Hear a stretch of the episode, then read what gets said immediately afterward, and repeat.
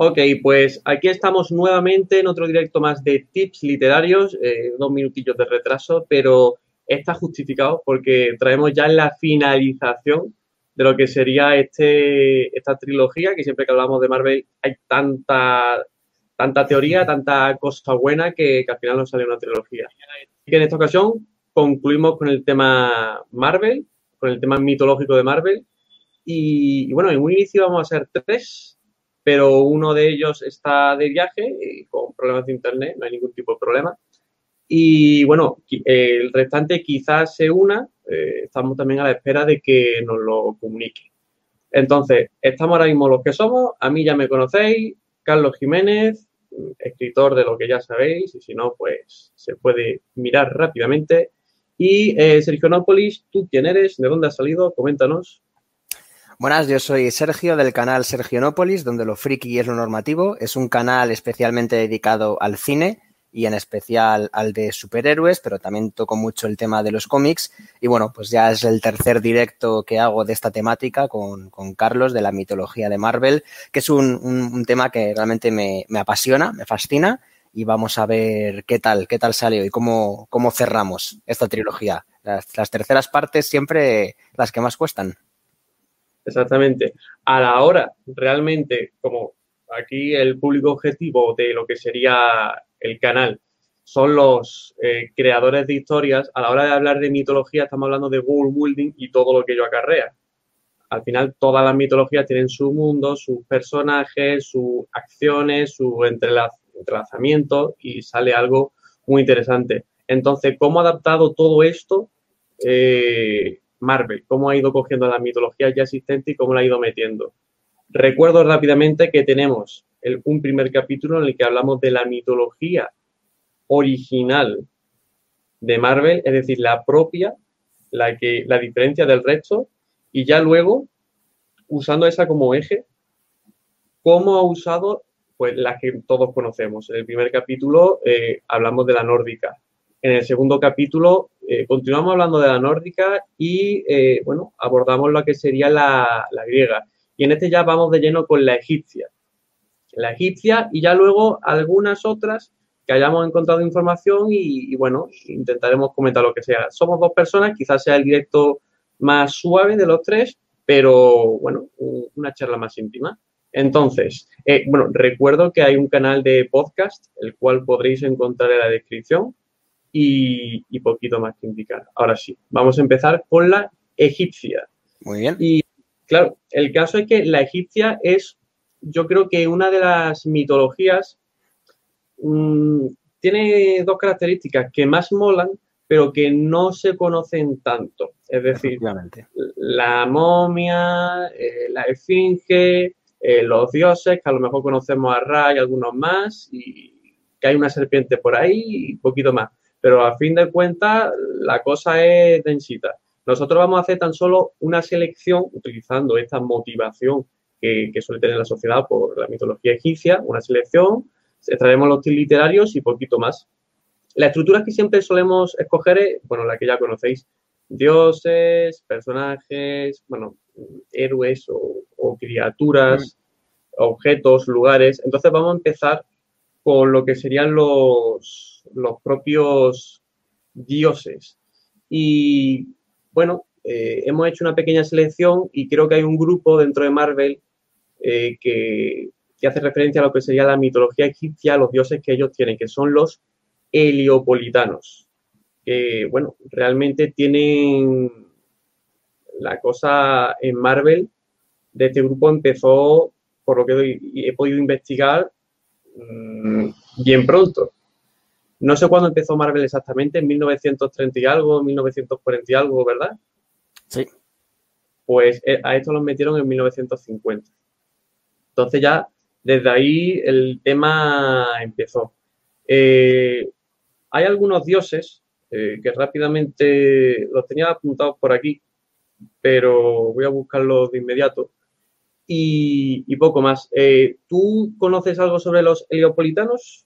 mientras Sí, yo lo encuentro. sí. A ver, coméntanos. O sea, a ver, básicamente, al igual que ocurre con todos los demás dioses de Marvel, eh, plan- Marvel plantea que estos existen a diferencia de los seres humanos, como en otros planos existenciales, ¿no? En otras realidades y que ellos pues visitan la Tierra y por eso los habitantes de este planeta les adoramos como dioses, ¿no? Esa es un poco la premisa en la que se basa eh, Thor, en la que se basa Hércules, en la que se basan todas las mitologías que Marvel ha adaptado. Y evidentemente los egipcios no son una excepción. Se les llama heliopolitanos porque la realidad en la que ellos viven, alejados de la especie humana, tiene el nombre de Heliópolis. Así de simple. Heliópolis no me quiero, o sea, me suena, me quiere sonar que era una ciudad importante en el antiguo Egipto, imagino que de ahí sacaron el nombre, simplemente, ¿vale? Entonces, ellos viven allí en Heliópolis y eh, durante la edad del antiguo Egipto, del imperio egipcio y demás, pues fueron a la tierra, hicieron cosas en la tierra y por eso los egipcios les adoraban y ellos simplemente volvieron a Heliópolis y se refugiaron y ya pues digamos que han intervenido de forma más privada, más secreta en los asuntos de los humanos. Y bueno, pues vamos a hablar ahora eh, despacito, vamos a hablar con calma sobre algunos dioses que han tenido importancia en algunos personajes muy importantes del universo Marvel y algunos que seguro que os van a sonar un montón. Pero vamos paso a paso. Ok, eh, voy a hacer algunos puntos sobre el tema de Heliópolis. Eh, al igual que, por ejemplo, Yggdrasil, que es, que ya nos tenemos que regresar a la mitología nórdica, eh, me llama mucho la atención de que algunos conceptos o algunos nombres de X mitología o de X lugar se suelen usar en la creación de historias.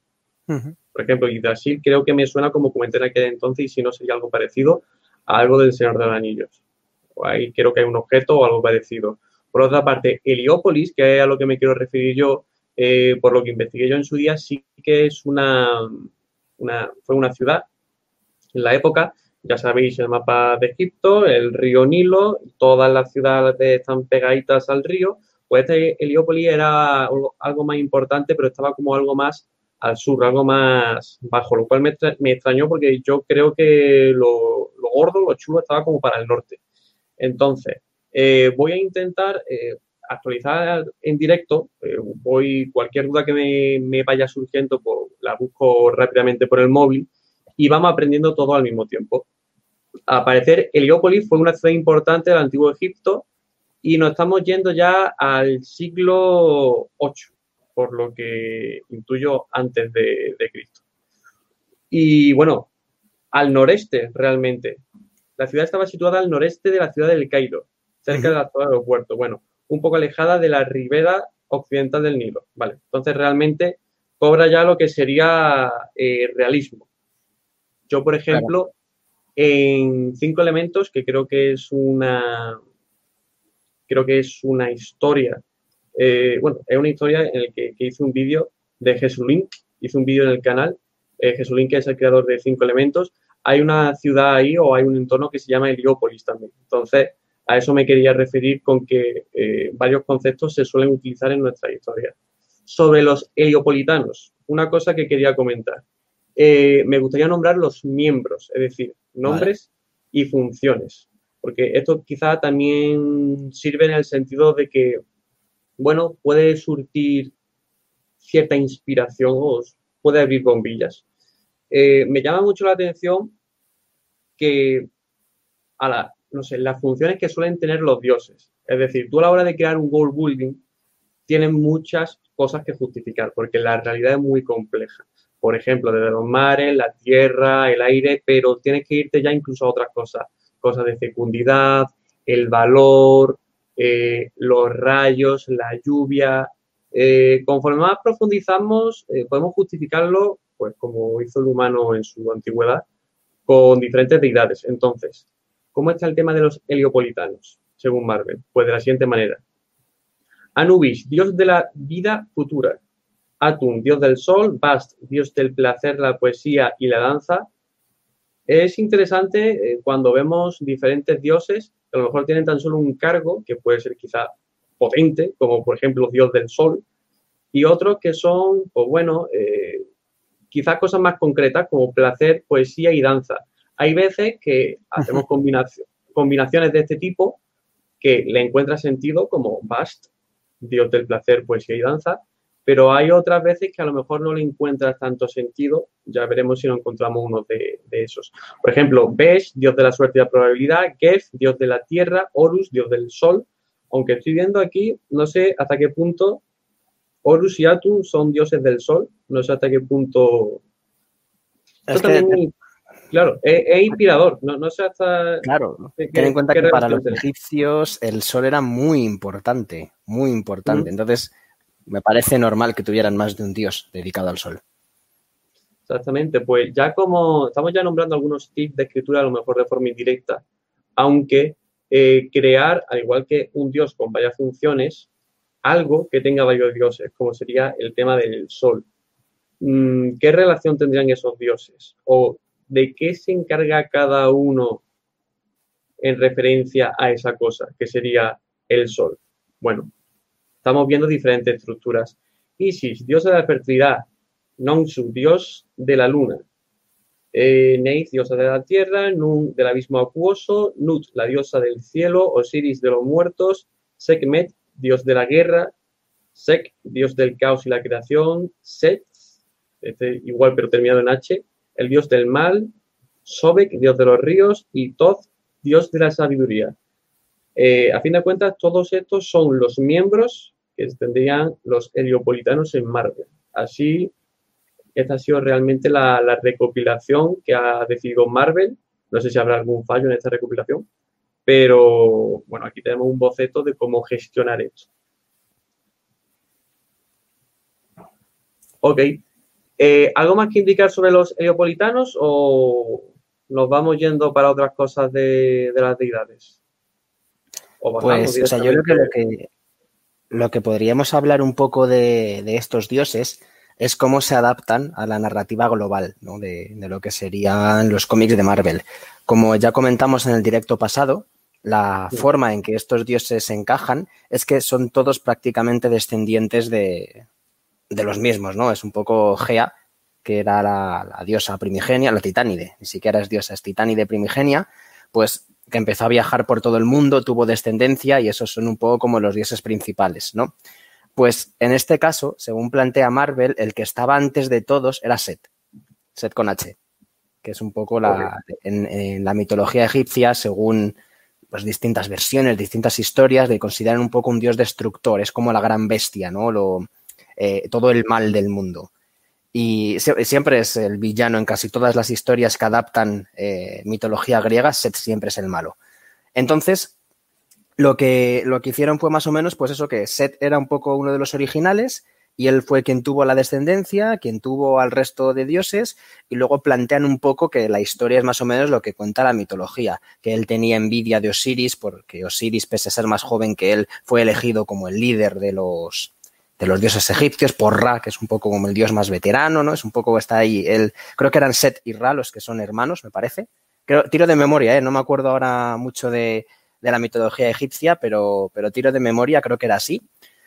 Y de hecho, en, a partir de eso, en los cómics de Marvel, pues Set ha sido villano muy habitualmente, no solo de los dioses egipcios, sino de otros dioses, ¿no? Hay un cómic muy mítico en el que se enfrenta a Thor, porque este, Thor hace equipo con Osiris para librarle de, de Set y luego en venganza Set invade Asgard. Y tienes ahí ese, ese un crossover chulo, ¿no? Porque ahí tienes conflictos, ¿no? Es un poco lo que dices. Si a la hora de crear historias, ¿no? Si tienes personajes tan poderosos como se supone que son los dioses, pues o planteas la historia de modo que un mortal intente alcanzarles o les das un rival a su nivel. Y un rival a su nivel es otro dios. Exactamente pues este es un poco la, solución que encontraron, ¿no? Vamos a enfrentar a dioses, pero vamos a hacer dioses de distintas mitologías. O sea, vamos a hacer ahí Dream, dream Matches, de Set contra todo. ¿Este evento tan solo fue de nórdicos contra egipcios o de las dos mitologías? O porque la cosa cambia cuando son ya muchas mitologías. Ya claro, claro. Más que nada. Me quiere sonar, me quiere sonar que algún dios griego se, o sea, en plan, creo que Hércules, precisamente, ayudado a algún que otro dios, se posicionaron del lado de Asgard para protegerles de la invasión de Set. Recuerda que, como hemos comentado también, en Marvel existe el Consejo de Dioses, que es como el, dios principal de cada mitología, que se juntan y tienen sus reuniones y demás, y ahí pues Odín debió decir, oye, que nos atacan, ayudita. Ok. Vale, sí, a fin de cuentas eh, hay que tener coherencia con todo lo que ha pasado. Es decir, eh, llevan ya muchos años contando las historias de Marvel y a fin de cuentas si estás juntando a dioses de mitología griega con la nórdica, a fin de cuentas, aunque cada, aunque cada personaje tenga su mitología, al final se empiezan a entrelazar. Incluso no sé hasta qué punto se influencia una con la otra, que yo creo que eso sería un campo también diferente, más allá de la amistad, quiero decir. Mucho, mucho, porque, realmente, según los ha planteado Marvel, Marvel no los ha planteado como cosas diferentes, son lo mismo, solo que viven en lugares distintos y han visitado zonas distintas de la Tierra. Por eso unas culturas adoran a unos y otras culturas a otros, pero son lo mismo. O sea, son los mismos seres, algunos con unos poderes, otros con otros. Entonces, a la hora de la verdad, estos seres están en igualdad de, condiciones, tanto para aliarse contra amenazas mayores como para enfrentarse entre ellos.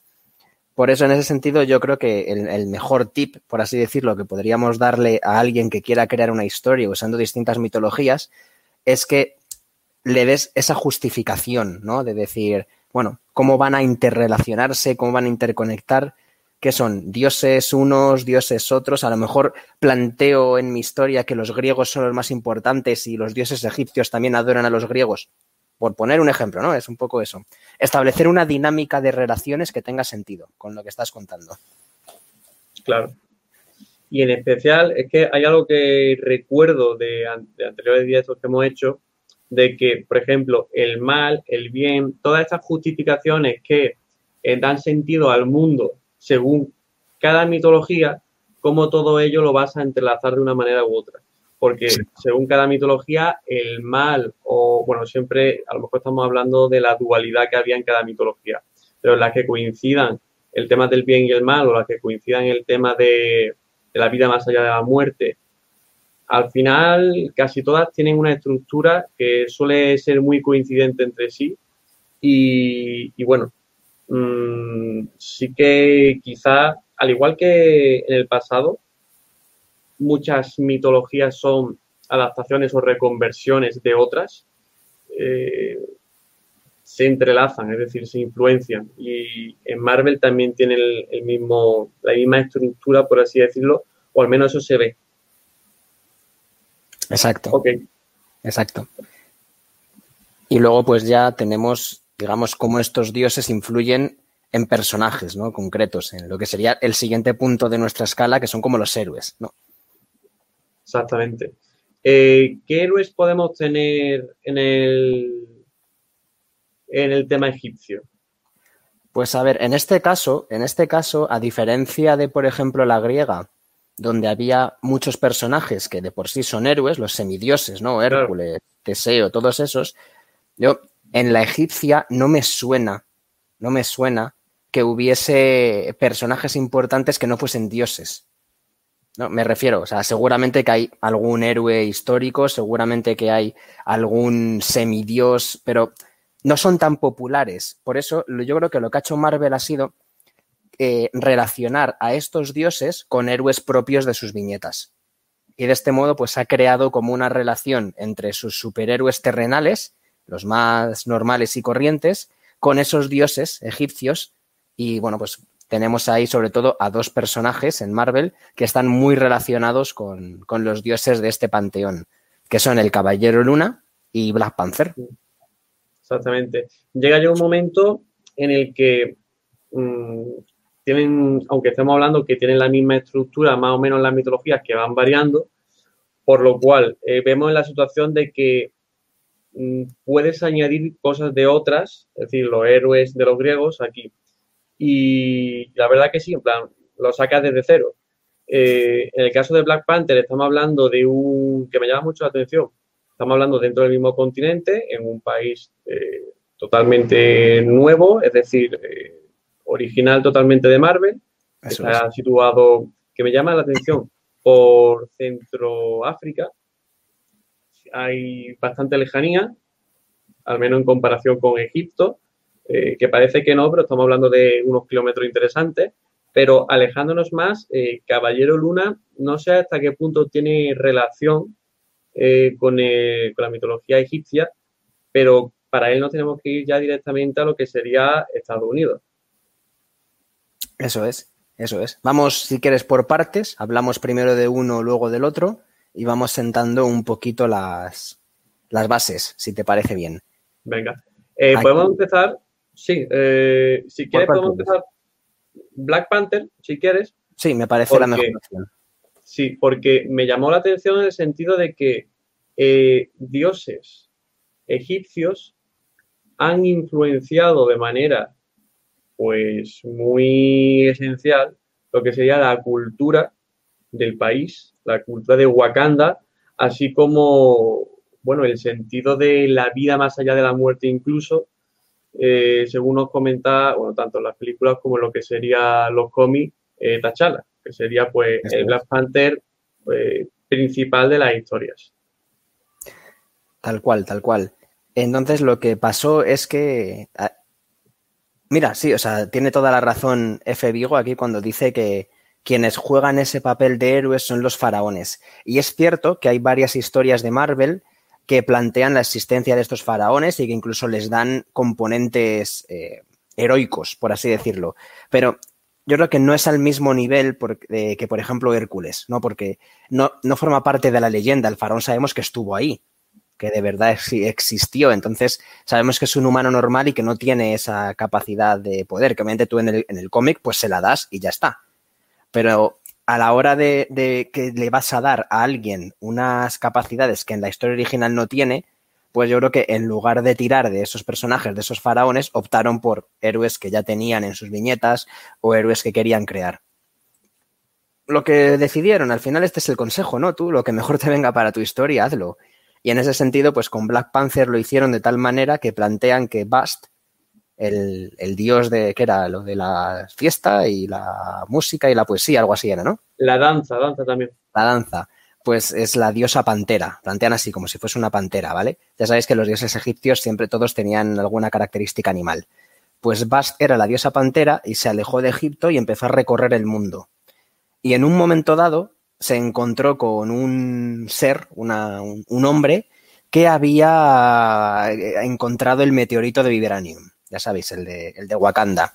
Y entonces, esta diosa pantera Bast vio el potencial en ese hombre que había tomado la hierba esta en forma de corazón y le dotó de ese poder y pues a partir de ahí creó el Pantera Negra y crearon Wakanda y Bast se quedó como la diosa principal de Wakanda. Lo cual, como bien dice Carlos, es curioso, ¿no? Cómo afecta a otro país, porque Wakanda tiene su mitología, pero no es mitología wakandiana es un dios de Egipto que fue hacia ese país y se convirtió en su diosa. Que es un poco, a mí me llamó mucho la atención cuando relacioné a Bast como la diosa pantera, que en Black Panther la mencionan varias veces, sobre todo en la intro esa donde el padre del villano te explica lo que es el pasado de, de, Wakanda y te das cuenta que es una diosa de Egipto, no, no es una diosa wakandiana, es una diosa de Egipto que decidió irse de Egipto y llegó a Wakanda. Ok. una, forma Incluso para complementar, creo que en Civil War, también en el momento en que muere el padre de T'Challa, eh, comenta que eso, en plan, más allá, es decir, que en su cultura la veían de forma diferente la, vida más allá de la muerte. Eh, y comenta, bueno, no sé hasta qué punto lo que he dicho es, spoiler, bueno, yo creo que Civil War se, tampoco es tan, tan esencial en la película, pero bueno, ahí ya se van nombrando. ¿Y qué iba a decir? Eh, ah, bueno, sí, estamos relacionando ya incluso, eh, abordando la, historia que has comentado, en el que está relacionando una deidad con el vibranium.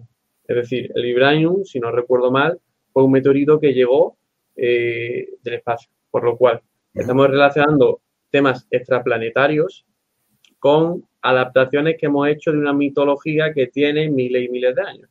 Entonces, eh, bueno, está original, es decir, estamos rompiendo los esquemas porque nos estamos yendo más allá de lo que sería nuestro planeta para, para adaptar lo que ya existe.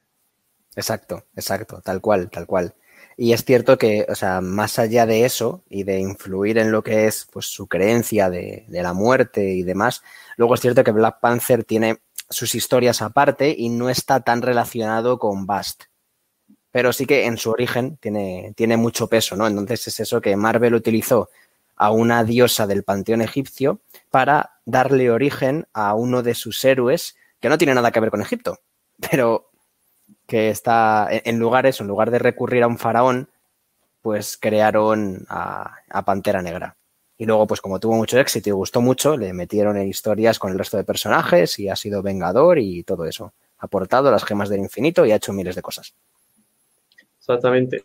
Como hemos visto, eh, el reclamo o lo que es la respuesta del público eh, configura lo que es el mundo que estamos creando. Recuerda el capítulo 1 de esta trilogía, en la respuesta que tuvo pues eh, el público lector con Spiderman, tanto así que se creó la red de la vida, o al menos la red de la vida fue influenciada eh, de gran manera por Spiderman. Entonces, eso, hace que incluso las mitologías vayan cobrando más peso que otras, al menos en el mundo de Marvel. Por lo cual, eh, ¿algo más que comentar sobre las deidades eh, de Egipto? O aunque ya no, hemos visto incluso a los héroes. Claro, ya que hemos hablado de Black Panther, pues luego pues el otro gran influenciado que es pues, Moon Knight, el Caballero Luna, que este sí que tiene más relación con el, con el dios. O sea, igual que, por ejemplo, hemos dicho que Black Panther con Bast, más allá de su origen, no tiene mucha relación, el Caballero Luna sí, o sea, está muy emparentado con, con el, dios, el dios Kosun, que es el dios de la luna. Por eso lo de Caballero Luna. Es un poco la, la gracia del personaje. Como has dicho tú antes, Carlos, efectivamente, eh, él es de Estados Unidos, es un, es un militar. Y bueno, pues en una misión en Egipto, eh, está ahí con un, un, reportero, me parece que era, o algo así. Y ellos pues encuentran una tumba, una excavación y nada, pues lo típico, que él se encuentra con la representación de este dios y le transfiere sus poderes. Entonces es un poco que se supone que la idea es que el dios está como dentro de él, pero luego se tiene que ir y le deja como los poderes relacionados con la luna, ¿no? Él puede controlar lo que son las piedras lunares y tiene eh, distintos poderes según la fase lunar en la que esté. Es un personaje que ha pasado por muchos cambios, muchos cambios. En ese sentido. ¿qué, son las piedras lunares? Es decir, vamos a matizar eso. Porque yo por ahí intuyo que llegó un meteorito a la luna y, saltaron muchas piedras lunares y cayeron repartidas por. Ah, es clavado, ¿no? Sí. Tal cual, tal cual, es, es la, roca lunar. De hecho, en, los cómics se ha revelado hace muy, muy poquito, literalmente te estoy hablando a lo mejor de un mes o algo así, ah. que el actualidad, actualidad. actualidad completamente. El Uru, el material del que está hecho el martillo de Thor, la lanza de Odín y todo eso, en realidad es roca lunar. Eso es el Uru, roca lunar procesada. Entonces, eh, ahora mismo que Moon Knight es uno de los personajes principales de la saga de los Vengadores, él como que se ha vuelto muy poderoso, se le ha ido un poco la cabeza y está sometiendo el mundo. Entonces los héroes están tratando de pararle. Y cuando Thor se enfrentó a él, este Moon Knight demostró que él podía controlar el martillo. Podía controlar el Mjolnir porque está hecho de roca lunar, en esencia. Y fue como, es un momento muy, muy, no sé, está muy guay en los cómics, ¿no? Thor lanzándole el martillo y el otro así, lo para con la mano y le dice, ni siquiera sabes de qué está hecha tu arma. ¿eh? Thor se fue por donde había venido, te puedes imaginar. Pues, pues, esas cosas molan especialmente. Estamos volviendo a hablar de lo que es la relación que hay de, entre mitologías, pero eh, incluso no en la base, pero sí en la base a lo mejor de lo que la población o, el público entendía, porque el Mjolnir es algo súper esencial, al menos de la mitología nórdica según Marvel, porque es el arma principal de, del protagonista principal. Y por otra parte, eh, bueno, los poderes de, otro de los personajes y cómo eso influencia de forma automática a todo el mundo, porque no sé qué otros elementos estarán hechos de Uru. Muchos, muchos. Todas las armas de Asgard. Joder. Ah, Entonces, eh, claro. especialmente Asgard. sí, Asgard. O sea, no, sé. si hay otro, o sea, imagino que sí, que habrá otros materiales que, estén hechos de, o sea, otros ejércitos que utilicen el U, porque se supone que es un metal al que hay gente que tiene acceso y demás, pero está muy relacionado con Asgard. O sea, no sé, no sé si alguien más lo utilizará, imagino que sí, pero no lo tengo claro. Eh, ¿Qué relación, no sé si tú sabrás de esto, eh, tiene la mitología nórdica con la luna? Porque por lo que investigamos, en el momento en el que se habló de, del tema nórdico, no le vi mucha, ¿no? O no había mucha, ¿no? Hasta donde yo sé ninguna. O sea, sí que es cierto que a los, a los astros las mitologías siempre le han dado peso. Casi, en casi todas las mitologías hay un dios del sol. Hmm. Ahora, de la luna, en, la nórdica no me suena nada. La, pena no tengamos aquí un tercero que sepa de, que sea experto en mitología y que nos pueda, y que nos pueda resolver este tipo de cosas, ¿no? Ahora que lo preguntas, no, no creo que no le veo ninguna relación a, la mitología nórdica con la luna. Que seguro que hay, seguro que hay. Es que se me ha ocurrido la, siguiente situación en la que queramos meter dos mitologías dentro de un mismo mundo y que las dos, eh, bueno, pues le den mucho sentido a alguna y ahora entonces tú te quedas, hostia, pues esto choca. Yo no sé ahora cómo, cómo combinarlo. Vale, no es el caso de la nórdica, pero bueno, vamos a suponer que, por ejemplo, no sé, eh, tanto la egipcia como la nórdica adoran a la luna, pero a la nórdica le das la perspectiva de que, de que se basa en la luna como para sus creaciones y, la egipcia pues que la respeta pero se entiende con la luna. Entonces, eso, si metemos a las dos mitologías dentro del mismo mundo, haría como que la, la mitología egipcia pueda eh, entenderse con las construcciones de la nórdica, o es decir, con todo lo que está construyendo. Entonces, hemos, pues, hemos hecho, eh, bueno, algo que creo que debe de hacer el buen creador de historias, que es eh, encontrar un problema y utilizarlo a tu favor. Va modificando un poquito lo que es la estructura y, bueno, sales del paso. Yéndonos un poquito al chat, o no sé si querrás comentar algo más, Sergio. No, no, bien. O sea, creo que ha quedado bastante claro. Ok. Eh, bueno, Pablo Ruiz Osuna, que era uno de los que van a, participar, eh, al parecer bien, viene. Dice que en dos minutos está. Así que, bueno, perfecto. Eh, José Miguel González López, pregunta lo siguiente, ¿hay algún equivalente de las gemas del infinito y el guantelete del infinito en alguna mitología? ¿Qué, conocimientos tienes tú de eso?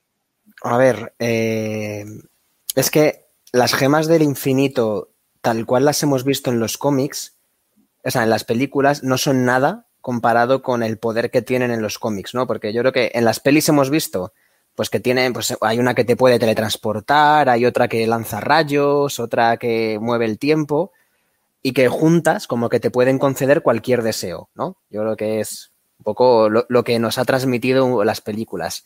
Claro, en, en, la, en los cómics es que te convierten en alguien superior a, a los dioses, o sea, pero no los dioses Odín, no, no, los que hablamos en el primer directo, los que están por encima de todos, las entidades cósmicas multiversales, estás por encima de esos con ellas. Satanos con las gemas en los cómics se enfrenta a todas las criaturas cósmicas, a todas las entidades del universo y los derrota a todos.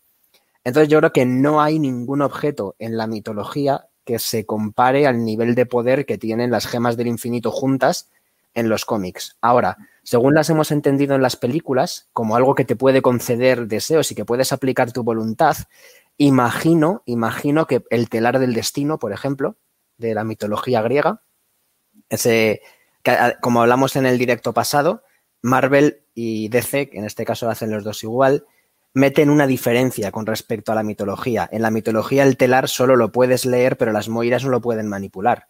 En cambio, en, Marvel, en los cómics, en Marvel y DC, las moiras pueden manipular el telar. Las moiras pueden influir, entonces pueden cambiar el destino de la gente, pueden cambiar la voluntad. También la... Este, este no sé si existe en Marvel, pero sé que en DC sí, la lanza de con la que atravesaron a Jesucristo. La de, ¿sabes? La, de, la, de, la del que le clavan en el costado, el soldado romano. Sí, en el momento en que está crucificado, ¿no? Eso, Creo que eso, un poco ahí.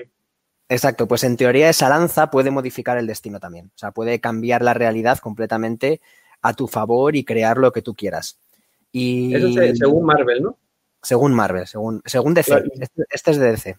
¿Y siguen usando, por curiosidad, siguen usando ese recurso religioso en la actualidad? O... Hasta, donde yo sé no. Porque como se reinician de vez en cuando, no sé si es que sigue ahí y no lo ha usado nadie, o, si simplemente han decidido borrarlo porque es un elemento demasiado poderoso. Y, estoy pensando en, otras mitologías, pero no se me ocurre ningún otro objeto que tenga esa capacidad, ¿no? Como lo de las gemas, ese nivel de poder de, poder controlarlo todo. O sea, seguro que los hay, seguro que los hay, pero aparte del telar del destino, la lanza Longinum, eso es, eso es. La lanza de Longinus, del, del romano. No se me ocurre otro ahora mismo, no se me ocurre. Ok, Pero pues eh, actualizándonos en el chat, eh, leyendo a José Miguel González López eh, sobre lo que estábamos hablando de la luna y los vikingos, dice lo siguiente. La luna para los vikingos era un carro conducido por un dios o diosa, propulsado por, y creo que eran cabras, lo siento, no me acuerdo del todo. Ok, tenemos en consideración eso. y automáticamente metemos a Pablo, que ya, ya lo tenemos aquí presente. Eh, Pablo, te actualizo rápidamente, así como a las personas que estén ahora mismo en el chat. estamos hablando de la mitología egipcia, hemos hablado de, las deidades y ahora estamos hablando de los héroes, que al contrario de la mitología griega, no suelen ser propios de la mitología griega, es decir, no son sacados originalmente de ella, como Hércules, sino que, bueno, eh, hemos se han creado originales, es decir, Black Panther, que es original de Marvel, que está relacionado con la mitología nórdica, eh, Caballero Luna, original de Marvel, que también está relacionado con ello. Y bueno, estamos hablando de eso y un poquito también de, la luna para los vikingos. Así que no sé si tú querrás aportar algo sobre lo que he dicho o sobre algo. Claro, ahora, me sabe mal por haber llegado un poco, un poco tarde. Estaba mirando justo mientras esperaba entrar. He visto que han preguntado el tema de las gemas del infinito y, eh, bueno, tal y como ya habíais respuesto, eh, respondido, perdón, es que las gemas del infinito dentro de la mitología de Marvel tienen un añadido posterior moderno, en el sentido de que toda esta mitología cósmica, que, aparece a, principios de, los años 20, es una manera de entender el mundo y, por tanto, también las divinidades más profunda de cómo lo entendían en esas mitologías, por ejemplo, egipcia. Entonces, esa idea de que tienes un objeto para destruir el universo es muy difícil de, concebir en esas mitologías porque no entendían el universo como nosotros lo entendemos. Con lo cual esas fuerzas cósmicas no existían como tal. Ellos en, en cualquier, en todo caso, hubieran dicho destruir el mundo. Para empezar, ¿vale? No, esa especie de universo como nosotros lo vemos, no lo hubieran dicho jamás. Es verdad que aparecen algunos objetos dentro de, ya que queríamos hablar de la egipcia, dentro de la egipcia, que tienen un poder aterrador y que se supone que dentro del principio este antiguo de Ubris em, no pueden tener los hombres, no pueden tener los humanos. Por ejemplo, está el libro de Todd.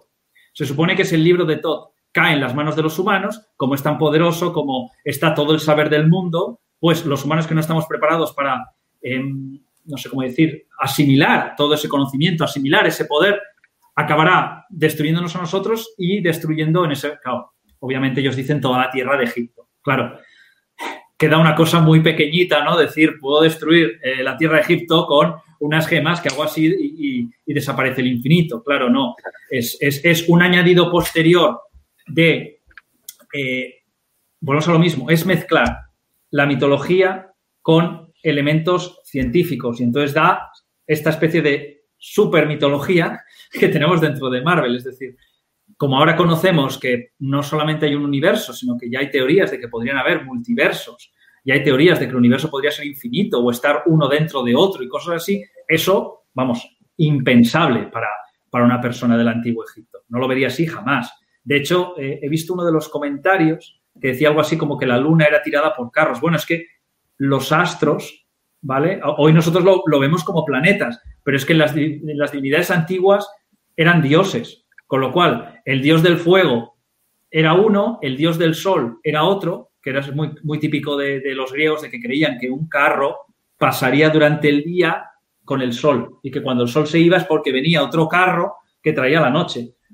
Entonces, claro, desde ese mismo momento es imposible que unas gemas, de, tal y como las entienden las películas de Marvel, puedan encajar en esas mitologías. Pues como vosotros decíais, incluso en la, mitología, si se puede hablar de mitología cristiana, que hay gente que se molesta, pero yo, por favor, cuando digo mitología cristiana me refiero de todo aquello que no está en la Biblia, que dentro del saber popular o se dice o se cuenta o lo que sea. Por ejemplo, la lanza de, que atravesó a Jesucristo, en la Biblia no dice que tenga ningún poder, pero todos sabemos que bueno, se ha escrito sobre eso muchísimo, que si puede resucitar a los muertos, que si puede eh, curar enfermedades, pero como veis, no encontramos que la lanza de Longfinum tú la tires y destruyas la luna. Ese es un elemento fantástico, cósmico, que no aparece como mucho, sí que aparecen objetos que si no sabes utilizar, eh, generas bueno, una, calamidad, pero no del nivel que hablamos de las gemas. Por ejemplo, está, está la historia de Edalus, ¿no? Creo que se llama así, hombre, el que le deja, dice, oye, quiero llevar el carro como tú de, llevar el sol. Vale, vale, pero no te acerques demasiado, ¿eh? Este carro que te dejo, no te acerques tanto al sol porque te pasará no sé qué. Ah, bueno, no me pasará nada, va y se quema. Este tipo de cosas sí que las encontramos, pero algo del nivel de las gemas del infinito, no, no. Y, y no sé si nos hemos acabado con el tema de los héroes, porque no sé en qué, en qué estadio estamos. Si, ya lo habéis pasado el tema de los héroes o estábamos entrando en lo de los héroes. Me, decís. Sí, bueno, seguimos en, el tema, seguimos el tema de los héroes. Sin embargo, hago un paréntesis eh, para eh, complementar un poquillo. A fin de cuentas, eh, algo que siempre he dicho a lo, largo del canal, que crear una historia es algo que hace un individuo de, la sociedad para la sociedad que sí, que puedes, tú puedes escribir para ti mismo y, tal, pero de forma indirecta, como característica del componente humano, a fin de cuentas, el ser humano es comunicador. Entonces, se supone que un único miembro humano eh, formula la historia para que otros seres semejantes a él, de su misma historia y cultura, lo puedan entender. Por ello, ¿a dónde me quiero ir? Mm, bueno, para realmente eh, quiero complementar eso que estás comentando de que una persona del Antiguo Egipto pues tiene una concepción de la realidad más mermada que lo que es, por ejemplo, eh, una persona de la época en la que se estaba descubriendo a lo mejor que la Tierra era redonda. Y al mismo tiempo, una persona eh, que, de la actualidad. Y al mismo tiempo, una persona del año 3000, si es que la humanidad sigue existiendo, que ojalá. Entonces, eh, vemos que todo evoluciona de forma constante. Incluso yo he leído eh, los clásicos, por ejemplo, me acuerdo de algunos clásicos que leí eh, en el momento en el que me estaba documentando sobre las distopías, como 1984 o como Un Mundo Feliz, o incluso cuando me leí Alicia en el País de las Maravillas, que bueno, que también me lo leí para documentarme. bueno, mm, se ven que realmente no todas las novelas envejecen de la misma manera. Hay algunas que no se adaptan eh, de forma tan especial o de forma tan rigurosa a esta. Por cierto, creo que a alguien se le está escuchando la televisión, ¿vale? Eh, o, algo aparte. Lo, indico. Eh, bueno, simplemente era indicar eso. Pablo, si querías comunicarnos algo más de lo que estabas diciendo, seguimos con el tema de los héroes. Sí, es que, a ver, eh, así como decíais al principio que la mitología griega sí que la han eh, a veces trasladado directamente al universo Marvel sin cambios, cuando yo estaba mirando, eh, bueno, algunas influencias que podríamos leer en la mitología de Marvel o en los héroes de Marvel en este caso, de lo que sería la mitología egipcia, es verdad que tenemos a, bueno, Black Panther, Pantera Negra, pero si os dais cuenta, eh, parece, bueno, están entremezcladas algunas ideas. El héroe propio, que es Black Panther, es verdad que en la historia teóricamente de Wakanda, que es este reino, no puedo decir mitológico porque en el universo de Marvel pues lo, lo, intentan eh, plantear como si fuera una civilización avanzada, pero todos estamos aquí de acuerdo en que lo que se hace es coger un elemento mitológico como esa especie de pueblo alejado, pero increíblemente más avanzado que nosotros, porque gozan del favor de los dioses. Bueno, aquí hemos eliminado el factor goza el facción de los dioses y hemos puesto tecnología. Una vez hemos puesto tecnología, ¿qué pasa con el héroe? Que es verdad que se han basado en, dioses del antiguo Egipto, eh, como la pantera creadora, ¿vale? Pero, a su vez, luego le han dado, es como si hubieran mezclado varios dioses, porque está esta idea del gato como, como, como animal que era adorado dentro del antiguo Egipto, ¿no? Pues bueno, ya cogen una pantera. Está la idea de esta pantera, que había un dios, eh, me fallan muchas veces los nombres, pero hay un dios dentro de la mitología egipcia que es como una especie de gran pantera negra creadora de vida. Pero luego está su antítesis, que es la diosa Sekhmet.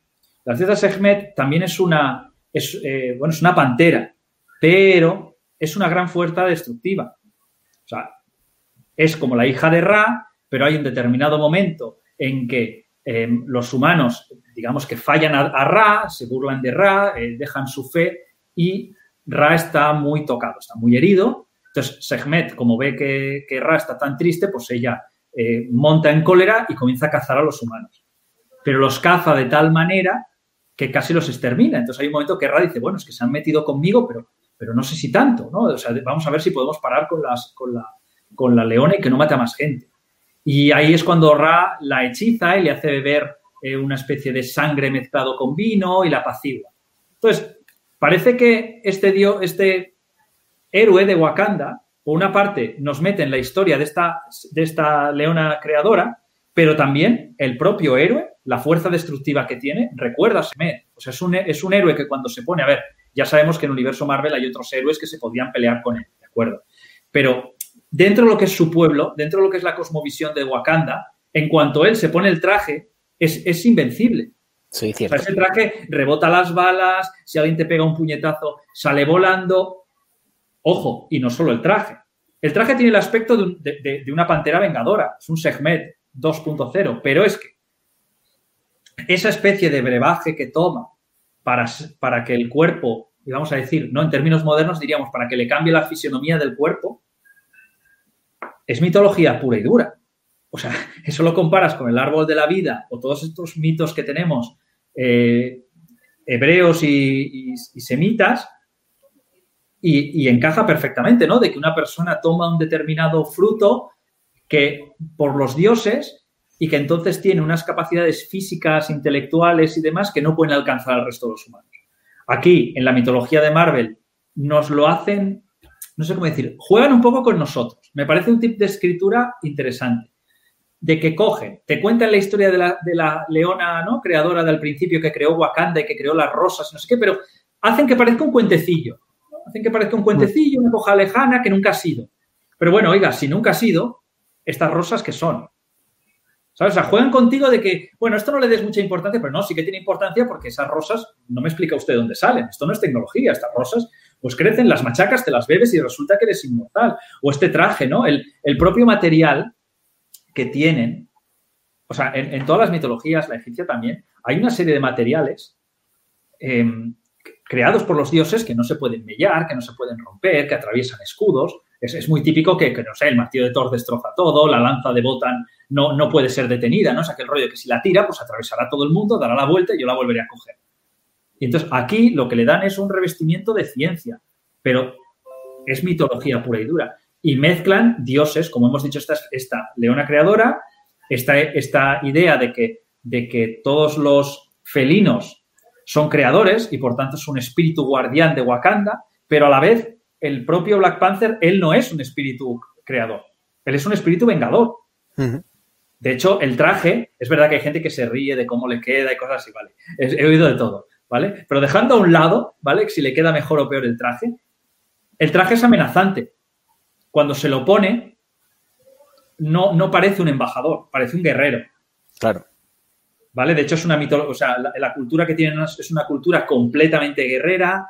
Hay una manera de elegir al rey pues eh, tribal completamente. O sea, ya o sea, es esa curiosidad de que mezclan cosas que no terminan de encajar. O sea, son una civilización muy avanzada, pero nadie nos explica por qué son tan avanzados si todas las estructuras que tienen eh, de poder, socioeconómica y demás son, no sé, son de la edad antigua. O sea, tienen una manera de elegir a, los reyes hablando feo, ¿no? A mamporrazos. tienen una idea de elegir un poco la, la política del país con cuatro personas, es una especie de gran oligarquía. Entonces, sí que es verdad que se dan todas esas cosas, que le dan, revisten otra vez más de ciencia todo lo que en el fondo, si lo leemos, es un mito, y todos los agujeros no terminan de encajar por intentar forzar tanto eso. Por ejemplo, Wakanda, si alguien ha leído la leyenda del rey Arturo y sabe eh, Avalon, la idea de cómo ellos entran en Wakanda es que es un Avalon 2.0, porque en Avalon solamente pueden elegir, entrar los elegidos y entran a través de una especie de plano temporal de que todos van a parar al, a, ese Avalon. En, Wakanda parece igual, ¿no? Lo que es que ¿qué han hecho? Ciencia, donde antes es un gran portal de los elegidos de la tabla de, los caballeros de la mesa redonda, aquí es em, un campo de fuerza, ¿no? Bueno, eso Sergio lo podrá decir mejor. Yo no sé si lo entendí muy bien. Es como una especie de campo de fuerza, ¿no? De, que genera alrededor de la ciudad y entonces la vuelve, joder, la vuelve invisible, indestructible, impenetrable. Y eso en una, en una, en una ciudad que, eh, y ya paro para dejaros espacio, que estoy, estoy hablando demasiado, pero lo que quería quedar muy claro es que hay una serie de cosas que solamente se pueden, se pueden explicar si lo lees en clave mitológico, a pesar de que la película todo el rato te intenta hacer creer que es ciencia. Por ejemplo, eh, que esa ciudad sea tan avanzada, si no lo lees en clave mitológica no tiene sentido, porque vosotros sabéis que todas las ciudades que han sido muy avanzadas a lo largo de la historia no era precisamente por estar aisladas. No digo culturas aisladas de que no se mezclaran, no, no, no, no. Cuando me refiero a aisladas me refiero, por ejemplo, a tema de comercio, de intercambio de, víveres, de armas, de tecnología. Todas las ciudades que no han sido así no han sido avanzadas, sino todo lo contrario. Entonces, eso, o es una ciudad bendecida por los dioses o no tiene cabida. Por eso os digo que hay veces que la mitología Marvel la sabe incluir de maneras caprichosas. Sí, sí, además es que el ejemplo de Black Panther es el más claro porque te lo venden como algo muy tecnológico con el tema del vibranium, pero luego tienes el paraíso de las panteras, ¿no? Que eso, eh, ahí no hay ciencia ninguna, eso es magia pura. Porque el tío ve el alma de los muertos. O sea, cuando le dan la bebida y esto, él se va ahí a, su paraíso. Entonces, yo creo que efectivamente, como dices tú, eso tiene que ver como en clave mitológico. Sí, tienes tu ciencia, vale, tienes tu tecnología, pero ese país es mágico. Ahí hay magia. Aparte de la ciencia que tengan, ahí tienes magia. Si lo quieres ver todo como tecnológico, es cierto que no tiene sentido. Pero si lo piensas desde el punto de vista del equilibrio entre magia y ciencia, un poco como sería Sgar, por ejemplo, en Marvel, pues ahí te encaja. Y si me disculpáis un momento, se me está quedando sin batería el ordenador, vuelvo enseguida. Ok, vale. Pues a ver, vamos a pasar al siguiente punto, que a no ser que quieras indicar algo, Pablo. No, no, creo que entre lo que hemos dicho los dos eh, hemos, abarcado, Pues bueno, deidades es una cosa que hemos hablado. Eh, por otra parte, héroes. Y por otra parte, eh, estaría interesante que, habláramos de las criaturas. Es decir, dentro del mundo mitológico egipcio, el original, hay varias criaturas, ¿vale? Ahora las nombraré, luego haré una pequeña búsqueda, la, hice en su día, pero quiero recopilarla para nombrarla. Pero me gustaría eh, citar dos criaturas o dos seres que ha utilizado Marvel de una forma interesante, que sería por una parte la esfinge y por otra parte la momia. Eh, mm. Te dejo a ti, Pablo, empezar, eh, es decir, escoger por cuál quieres que empecemos. ¿Voy a por la esfinge o voy a por la momia? Pues mira, mientras como, como no sé, ah, mira, ya veo el Sergio, que es que a, yo quería saber, por ejemplo, el, tema de la esfinge, cómo, lo usan en Marvel y en función de eso ver cómo podemos eh, sacarle un poco de hilo, de ir, ir, para atrás para ver cómo era en el, antiguo Egipto. No sé si Sergio, que, bueno, es que sabe muchísimo más que yo de Marvel, para, que me diga que, la esfinge, cómo, cómo, la, cómo la tratan en, el universo de Marvel, ¿no? Como, como, más como su significado dentro del universo de Marvel y en función de eso ver si tiramos del hilo, a ver qué diferencias había y qué, la tratan si como Hago, Bueno, iba a responder. Dile, dale, dale, dale, Hago una pequeña presentación de lo que, de lo, que investigué, ¿vale? Tengo, investigado, tengo visto sobre todo a lo mejor las características que tiene este villano, porque es un villano que, que, bueno, que si la finge a lo mejor la criatura mitológica egipcia, eh, quizás tiene más forma animal, eh, cuadrúpeda y luego con la cara humanoide. En este caso es más humanoide por completo. Aunque tiene luego su, pues, la decoración que tiene a lo mejor la, no sé cómo decirlo, la, la capucha esta gorda, seguramente tendrá un nombre, la decoración que tiene el cráneo por detrás. Y, bueno, mm, creo que no es algo que se haya exprimido mucho en Marvel, pero bueno, tengo aquí las algunas características. Eh, si Sergio quiere decir algo para complementar. No, adelante. Ok. Eh, bueno, mira algunas características y, bueno, se apoya sobre todo en una piedra que, se llama piedra K. No sé qué relación puede tener con lo que sería la mitología de Marvel. Pero bueno, por lo que he entendido, esta piedra potencia lo que ya tiene, que sería lo siguiente.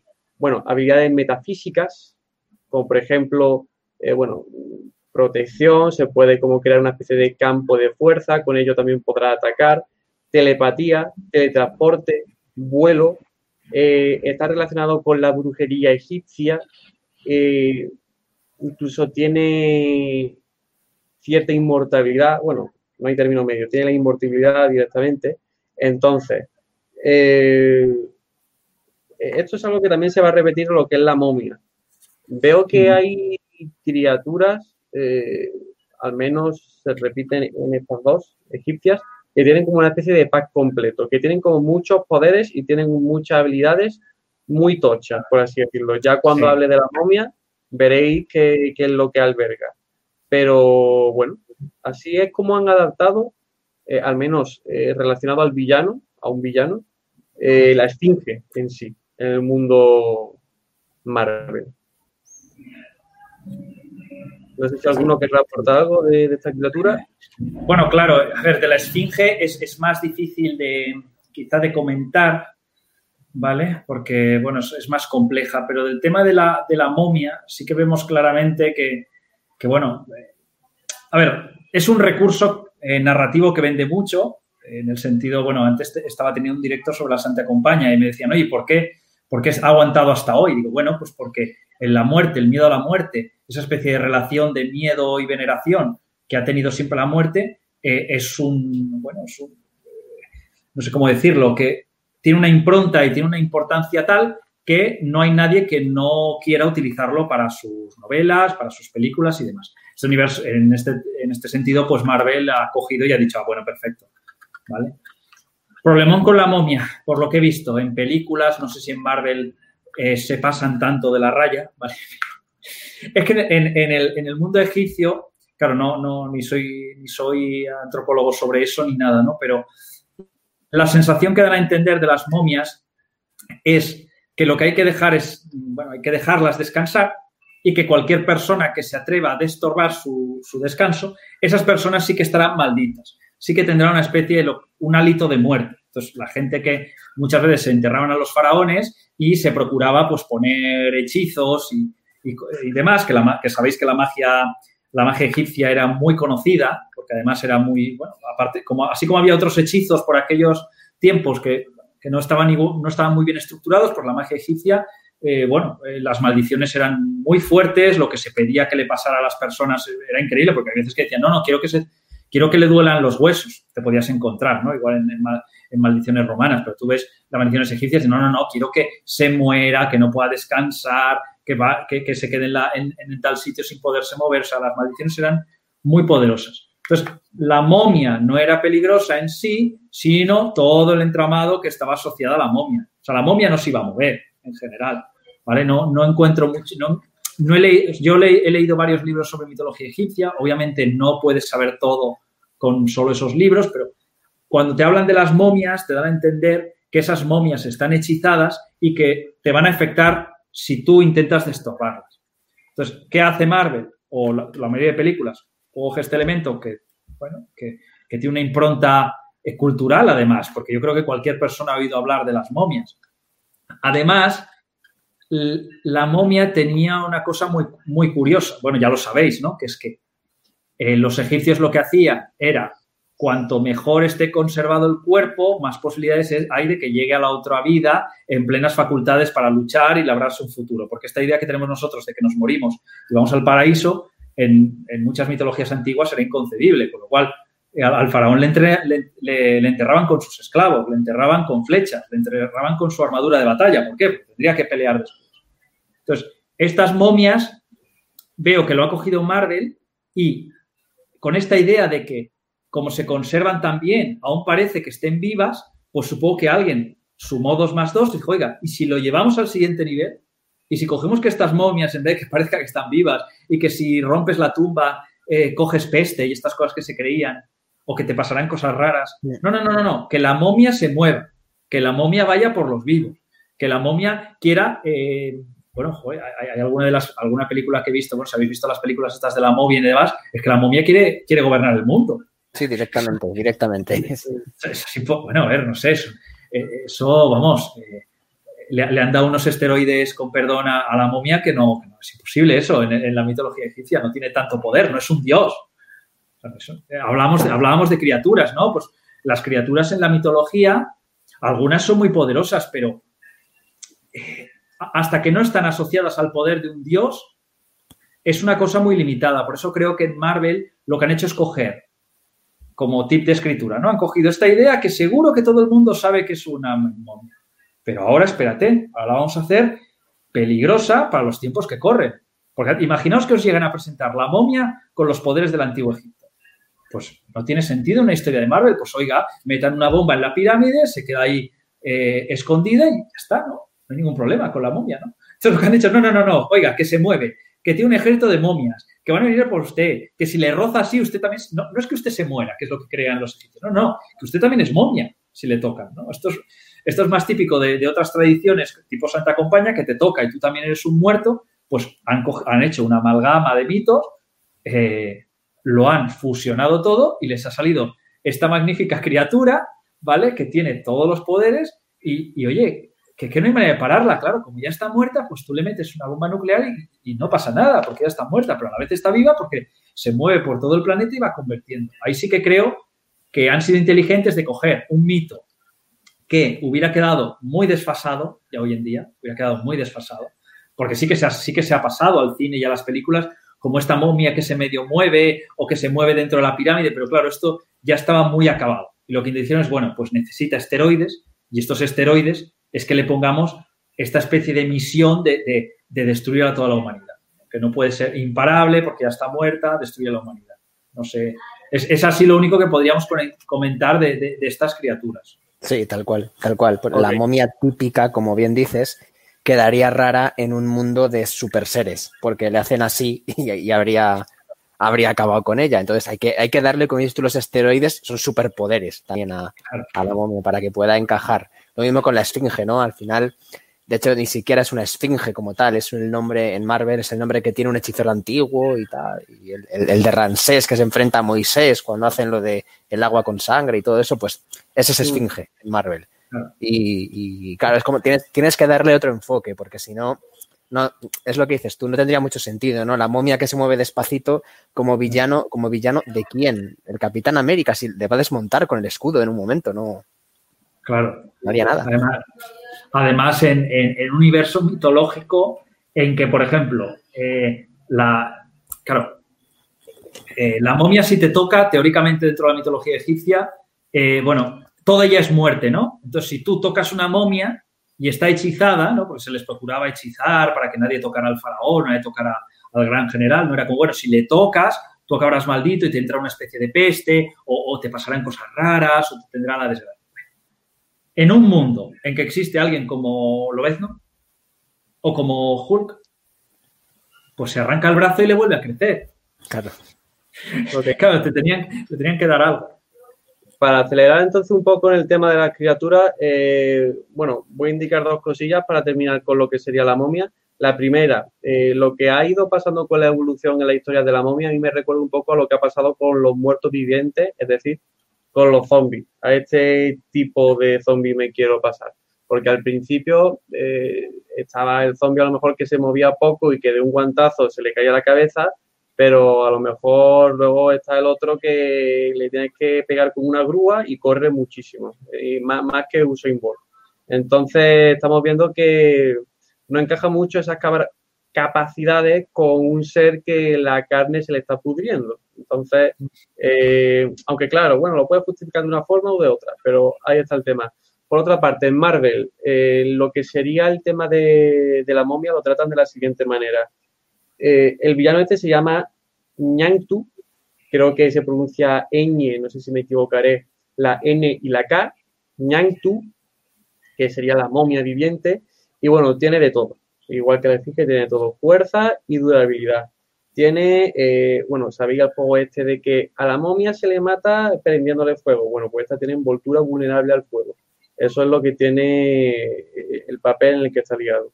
Por otra parte, no tiene necesidad de comer, ni de agua, ni de oxígeno, ni de sueño, y la sangre que tiene le permite vivir más de 3.000 años. Entonces, eh, de esta manera a lo mejor han justificado que viva tanto, eh, que haya durado toda, todo ese letargo, por así decirlo, y se ahorran pues el vamos a de fuego. Entonces ahí tenemos eh, una combinación interesante. Ahora ya, concluimos con la mitología, es decir, con el tema de la momia, para que nos dé tiempo a abarcar más. Y quiero hacer un, un pequeño listado, que es lo que comenté hace unos minutos, de, bueno, de algunas criaturas que no son de Marvel, pero que sí son de la mitología egipcia. Y voy a hablar un poco de su composición.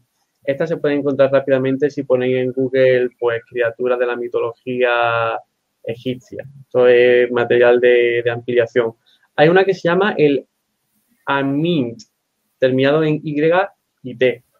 Y bueno, eh, es, a lo mejor choca en el mundo occidental, o actual al menos, pero digamos que es una criatura que se hizo con, lo que serían los animales que quizás temían y veían en ese, en ese entonces, en esa sociedad egipcia.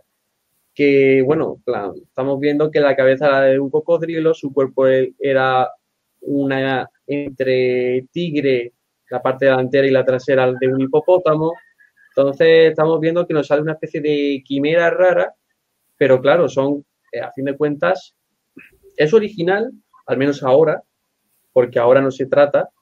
Antiguamente en el, tema egipcio no sería original, porque a fin de cuentas sería una mezcla entre tres animales que estaban por ahí, eh, que conocía la sociedad egipcia. Entonces vemos, bueno, una pequeña reflexión sobre el cambio del original de tiempo a tiempo y cómo queda este, esta criatura llamada Amint. Luego tenemos el Apophis, que es una gran serpiente que aquí está simbolizada como, bueno, eh, rodeada de fuego, se la considera indestructible y poderosa y tiene la función de romper el orden cósmico. Esto me resulta curioso porque antes hemos comentado a lo mejor la concepción de la realidad, la concepción del cosmos que podría tener eh, la sociedad egipcia. Pero bueno, en plan, lo, lo, nombro y ya está. Sería una gran serpiente inmortal. Luego está Venus, Venus, que sería como una especie como de grulla, o al menos la que se podría ver por allí en ese entonces, que no sé hasta qué punto puede estar, no tiene nada físico interesante, pero bueno, está relacionada con la muerte, con el sol, el aumento del cauce del río Nilo, el calendario egipcio, entonces ahí encontramos la simbología. Luego, regresando a la esfinge, hay varios tipos de esfinge, y esto me mola. Tenemos la típica, la que es como una especie como de león, con una cara humanoide, pero con su coronita, no sé qué nombre tiene, pero todos, los, todos conocemos qué, corona es. Eh, pero es que tenemos las androesfinges, que son las más poderosas de esta especie, con unas grandes, unas grandes garras, y, y empezó a leer, que pueden matar lo que se le atraviese en el camino. Utilizan conjuros para curar heridas y su más grande arma es el rugido.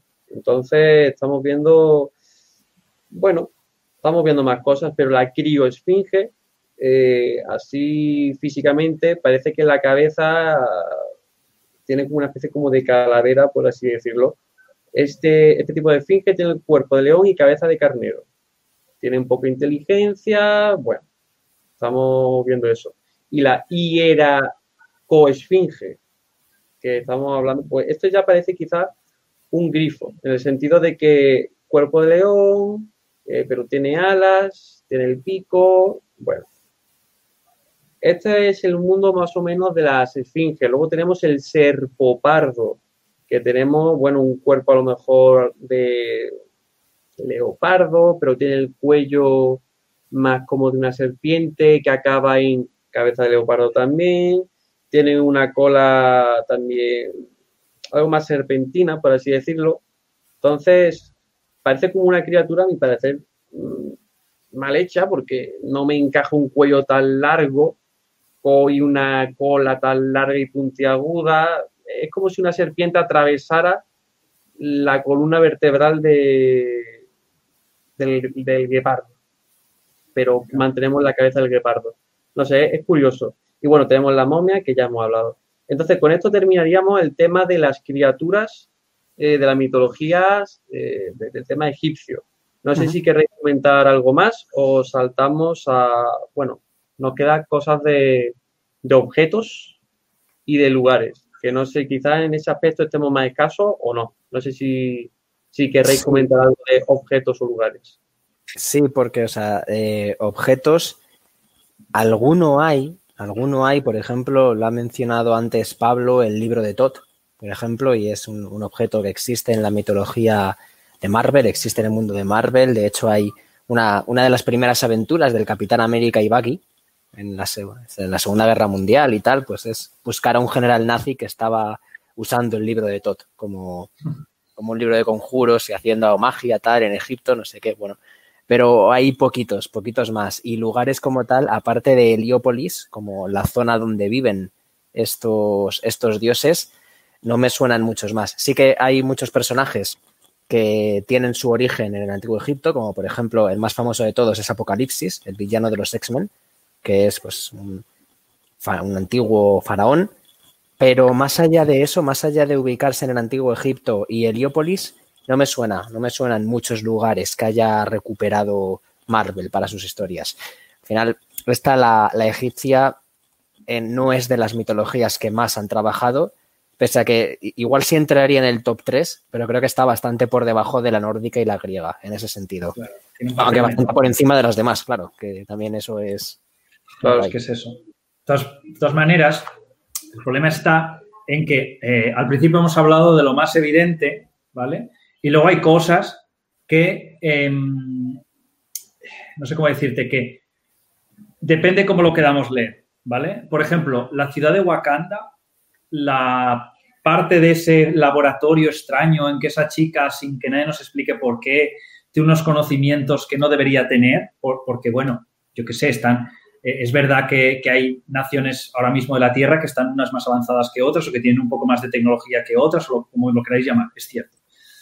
Pero, ostras, la idea de que de todas esas cosas que sabe hacer sin ninguna explicación, pues yo he visto en algún lugar que han querido relacionar esto con la ciudad de Todd y, asociar esto a, a, Todd y su laboratorio a esa gran ciudad, porque el libro de Todd, digamos que sería como, como la gran joya de la corona, es decir, si te podías robar el libro de Todd, pues genial, porque ahí estaba como todo el conocimiento del mundo, estas cosas, ¿vale?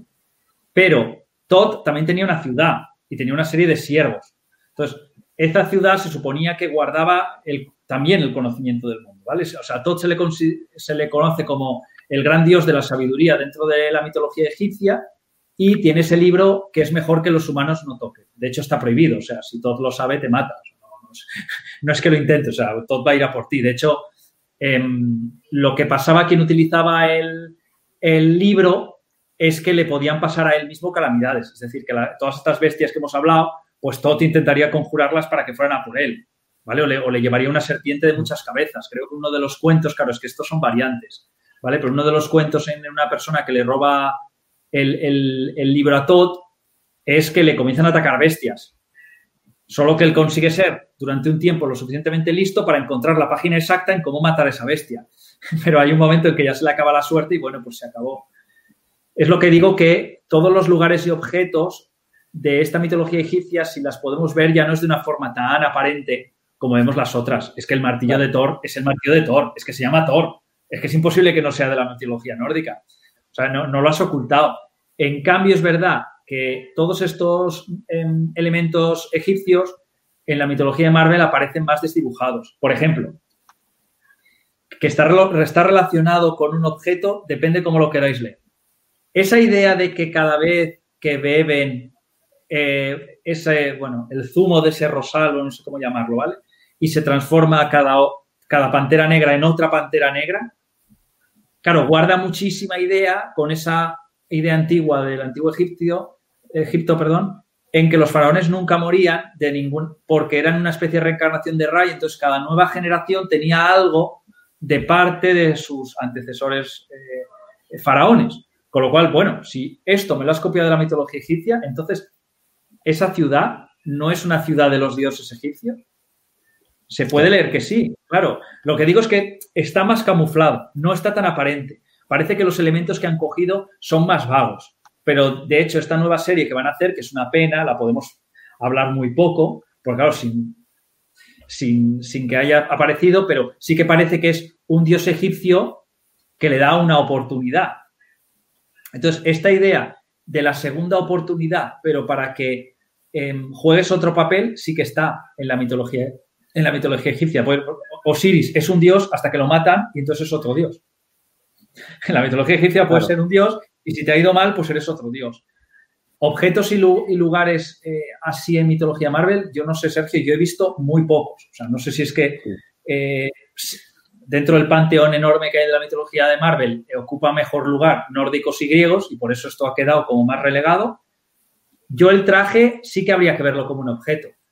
Habría que ver cuál en concreto es, no sé si es la personificación de un dios de guerrero como es Sekhmet, pero aún así no deja de ser un objeto. O sea, vemos como una cosa que es un dios en otra mitología, aquí lo han convertido en un objeto. Y otra cosa que es como esta especie del favor de los dioses, de un conocimiento pretérito, de un conocimiento del mundo que no deberías de tener, aquí lo han convertido en un brebaje. Y en el, y en el antiguo Egipto era la bendición de Ra, era el, libro de Tot, e, era, em, ¿cómo se llama esta? Eh, esta especie de barca que te permitía cruzar todo el Nilo sin que te atacaran los cocodrilos. Toda esta especie de cosas que, que salen en Wakanda salen muy desdibujadas, pero yo creo que, entre comillas, sí que se puede ver. Porque, por ejemplo, el antiguo Egipto la gente creía que era mágico, entre otras cosas porque veían que había crecido de forma exponencial sin prácticamente tener que trabajar.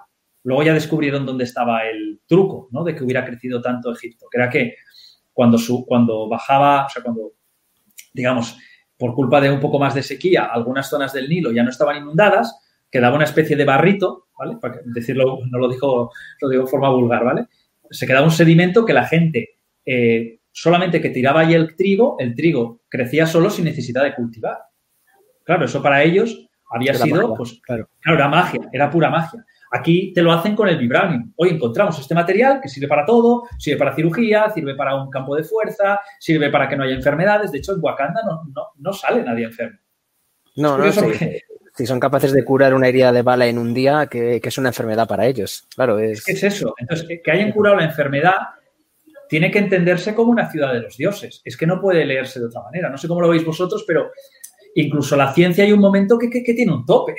Claro, Por eso yo creo que, eh, Wakanda es el ejemplo de la dualidad entre religión y ciencia, ¿no? El cómo todo aquello que se explicaba como una bendición de un dios, ¿no? La bendición de los dioses y demás, actualmente lo queremos plantear como tecnología súper avanzada, ¿no? La ciencia es la nueva religión.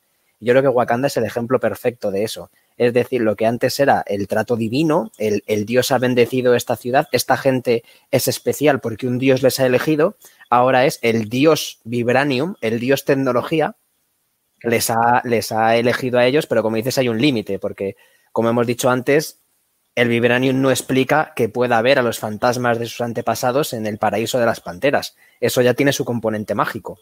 Tiene ahí las, dos, las dos vertientes. De hecho, el, componente mágico incluso se puede leer en el mismo lugar, ¿vale? Porque hablamos de lugares, ¿no? En el mismo lugar en que hacen la, pelea para elegir al rey, hmm. ¿vale? Es un enclave, bueno, casi mágico, ¿no? En una cascada de no sé qué, y quien caiga por aquí, pues, pues, pues tal, y el, que, y, el que se cae en el agua, pues ya no, no, puede recuperar sus poderes. Hay una serie de, hay una serie de cosas que, que tienen mucho que ver. Luego, si os dais cuenta, eh, el mito llega hasta tal punto a fusionarse con esta ciencia que hemos hablado, que no tienen planteado un plan B, hablando así, ¿no? O sea, cuando por fin eh, sube al poder un rey que no tiene derecho a ser rey, o llamarlo como queráis, o ahí el elemento moralista que hablábamos antes, ¿no?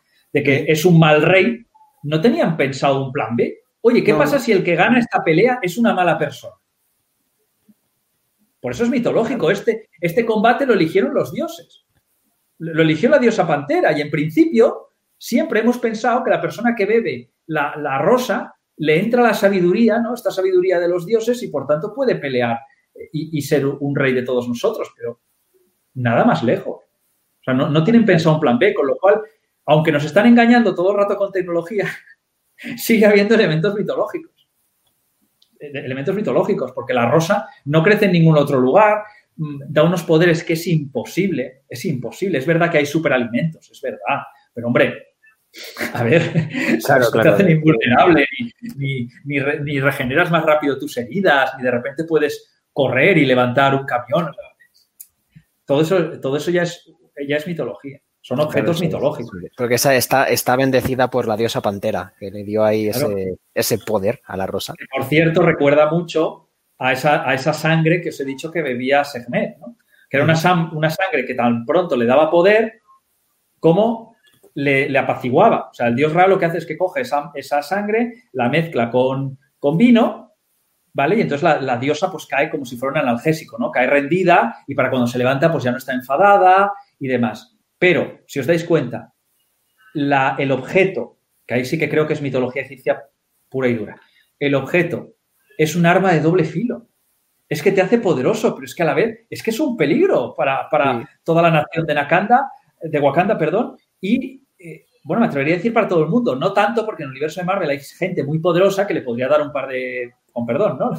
Le podría parar, decir, oye, chico, que, a la próxima te me calmas, pero claro, así, frena, frena. Eh, Sí, sí, o sea, no, soy, soy la, ya, lo que tú digas. Eh, soy Thor, tengo todos los asgardianos, os borramos, ¿sabes? No, no, me, no me fastidies, que encima os podemos atacar desde el aire, o sea, no me fastidies, ¿vale?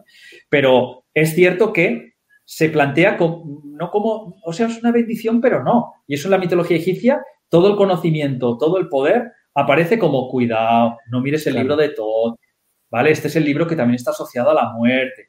No mires los misterios de Ra, ten cuidado con hacer tratos con Apophis ojo que Seth sabe demasiado y te va a engañar.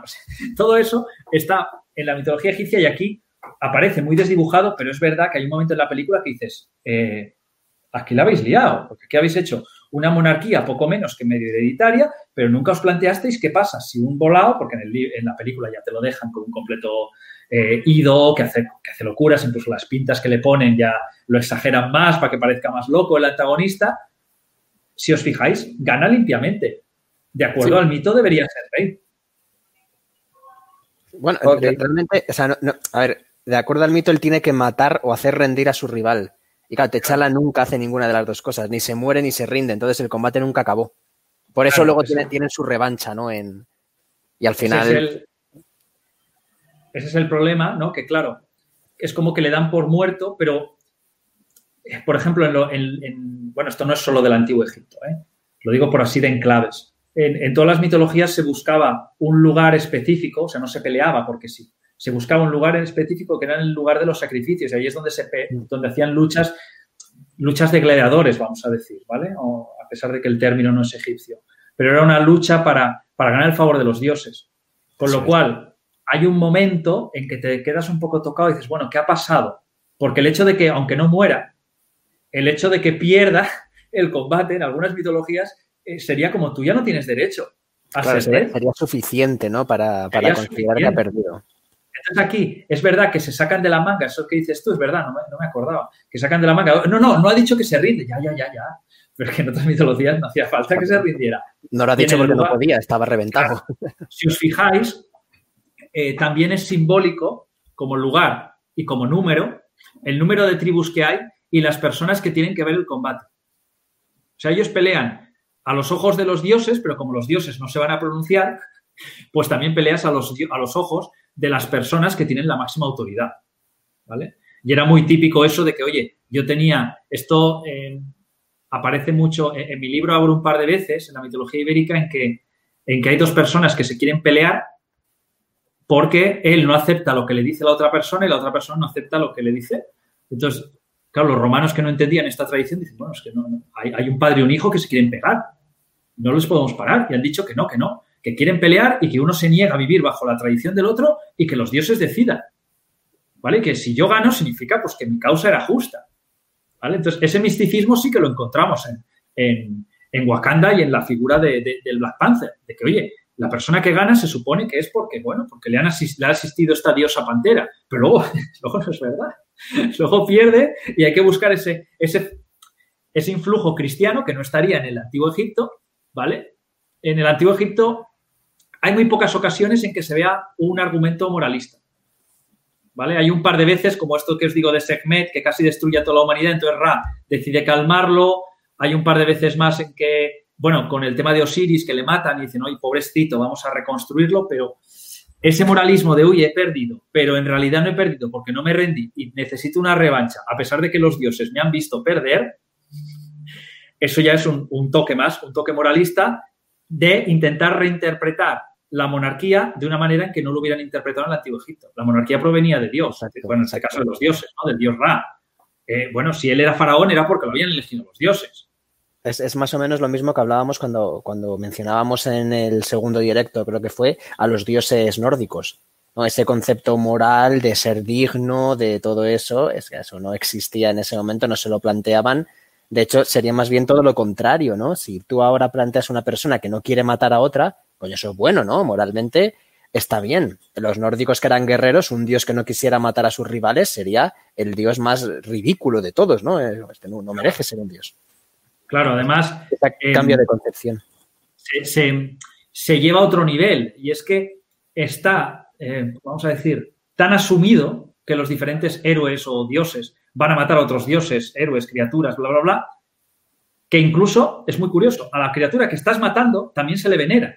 O sea, Hércules mata criaturas dentro de sus 12 trabajos em, y le dicen, sí, sí, pero a esta criatura que le has matado, hazle un pequeño altar respétala como tu enemigo. Tú has hecho lo que tenías que hacer, ¿vale? Pero ella es, un, es una criatura o es un dios en otros casos y hay que respetarla.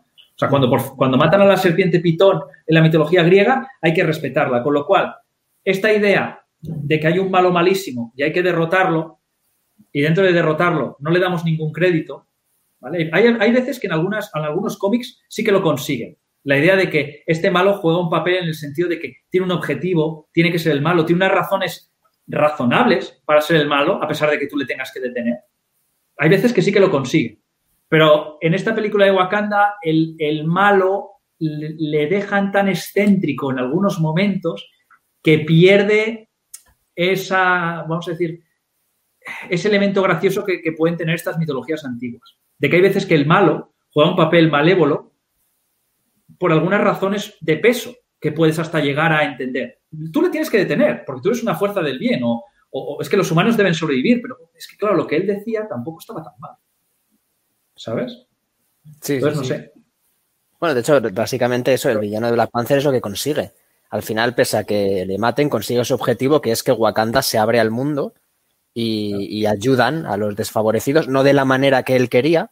Él quería ir por la guerra y someter a los demás, pero sí que consigue que Wakanda dé sus recursos a ayudar a los desfavorecidos. O sea que en ese sentido, yo creo que comparado con los demás villanos de Marvel, este igual es de los pocos que sí que consigue un poco su objetivo.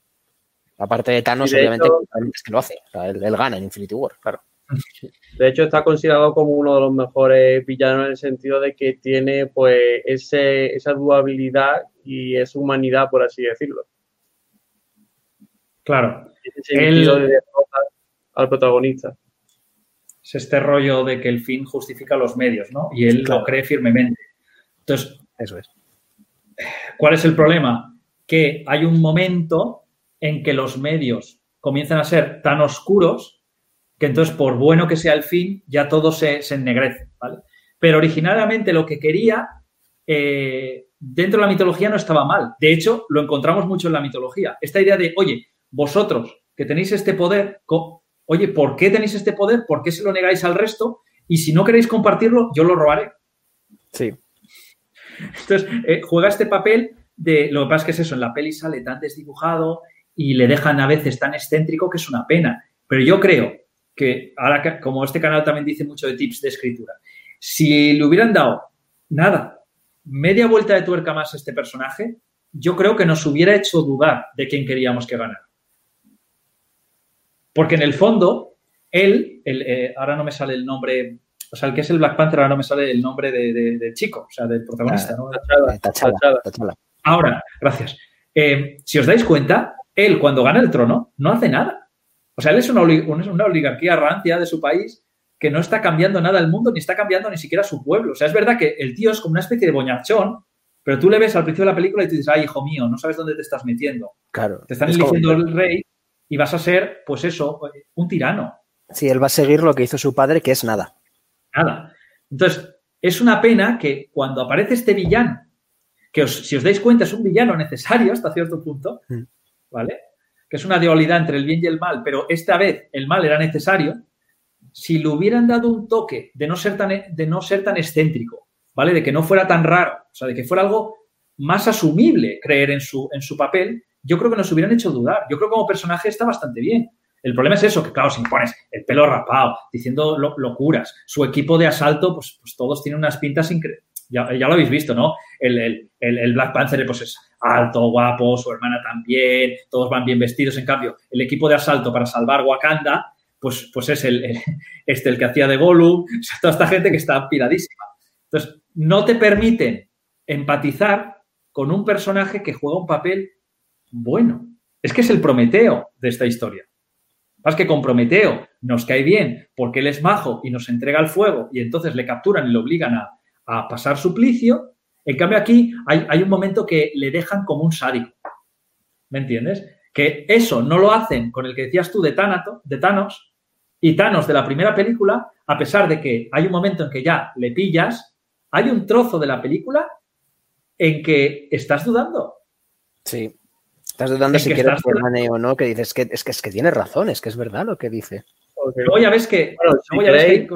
Eh, eh, bueno, si queréis indicar algo más eh, importante del, tema este, ahora es el momento. Sin embargo, me gustaría también que tratáramos otras mitologías para seguir también con el tema del canal. Y hemos ahondado en este tema, pero no para ahondar tanto. Pero porque uno de los pilares era la egipcia y otros el resto de mitologías de forma bueno, de, forma algo más suave. Entonces, eh, ¿queréis indicar algo más para concluir eh, el debate este o...?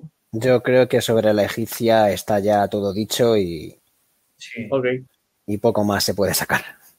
Un papel menor y hemos intentado rastrear todo lo que hay, pero... Justo, justo. y si ya la egipcia tiene un papel menor con respecto a la nórdica y la griega, es que las demás están muy, por debajo, muy por debajo.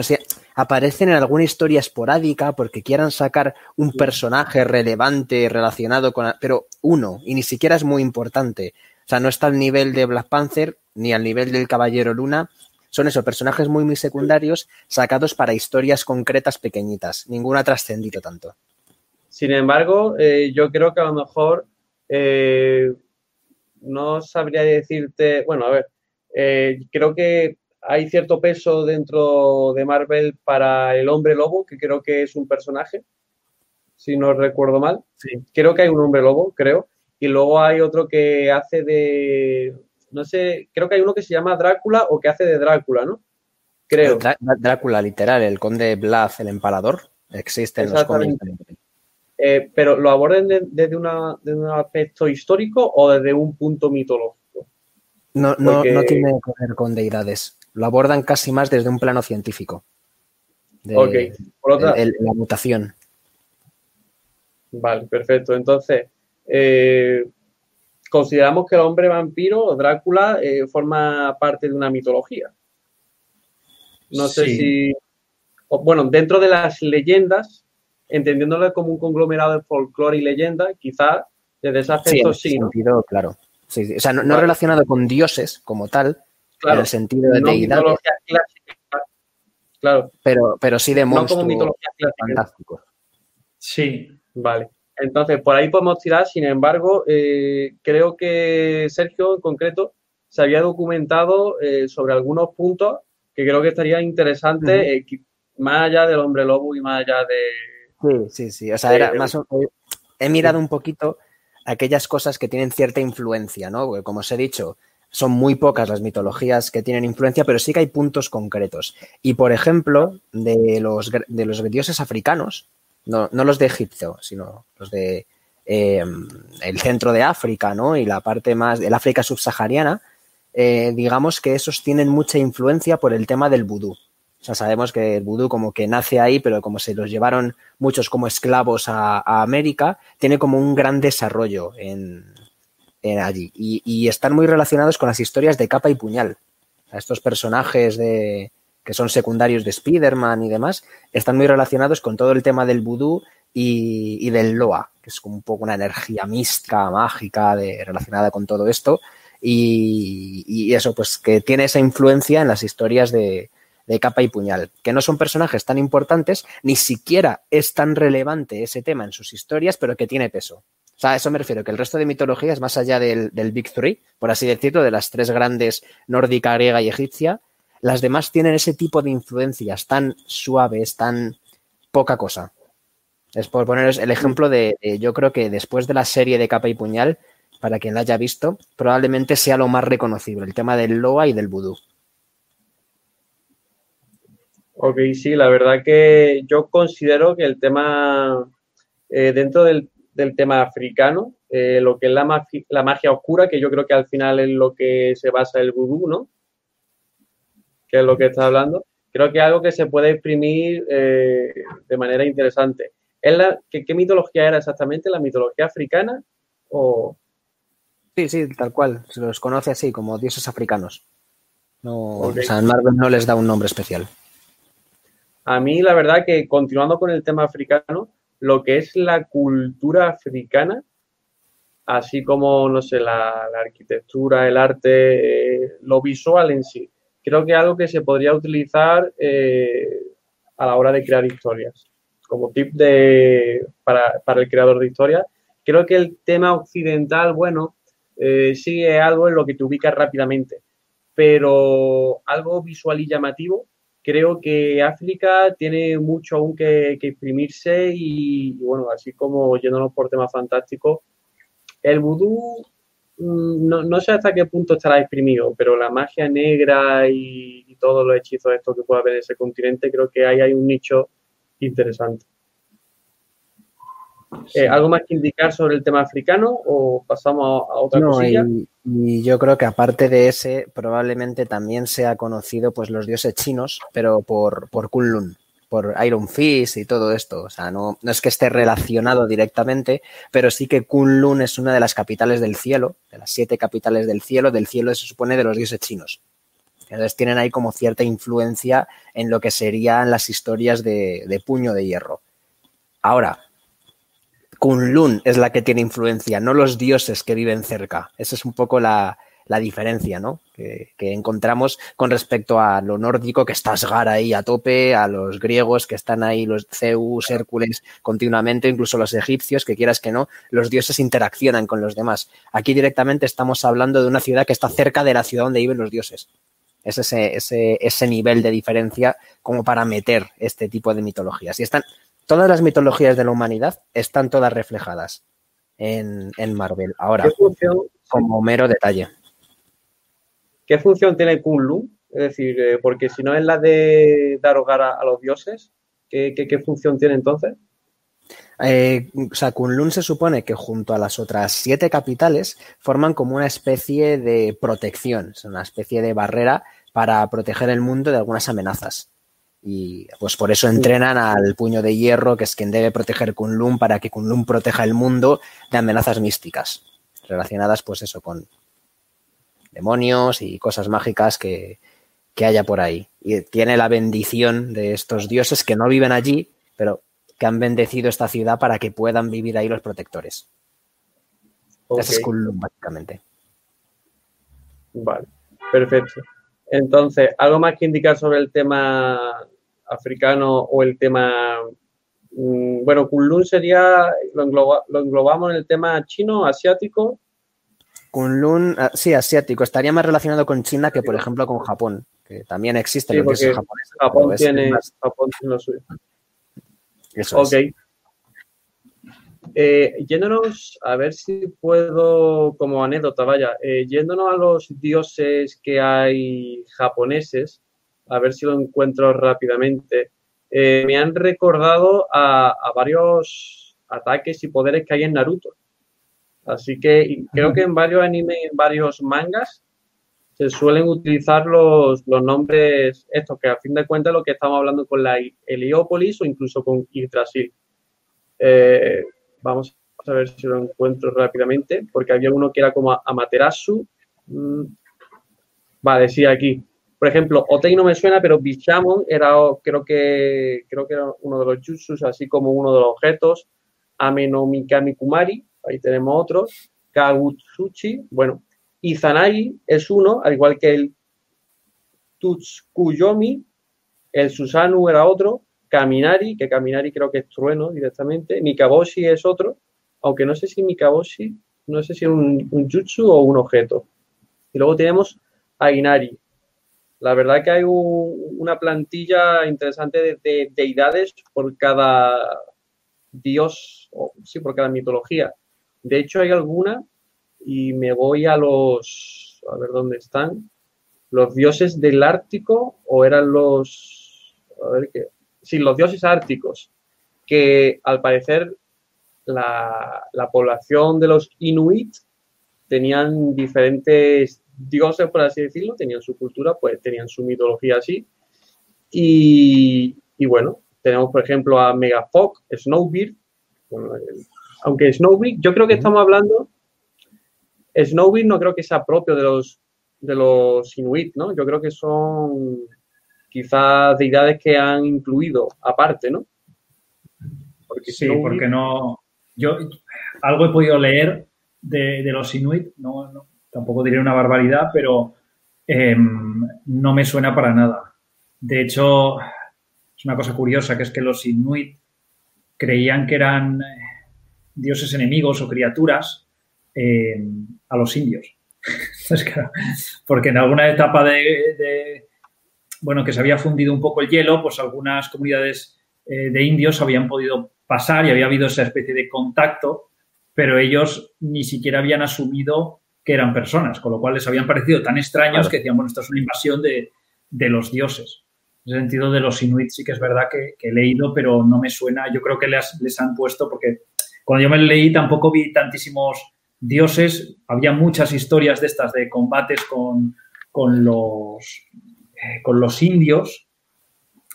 Y lo que también creían, bueno, es que claro, está en toda la mitología universal, pero también creían en una especie de duendes.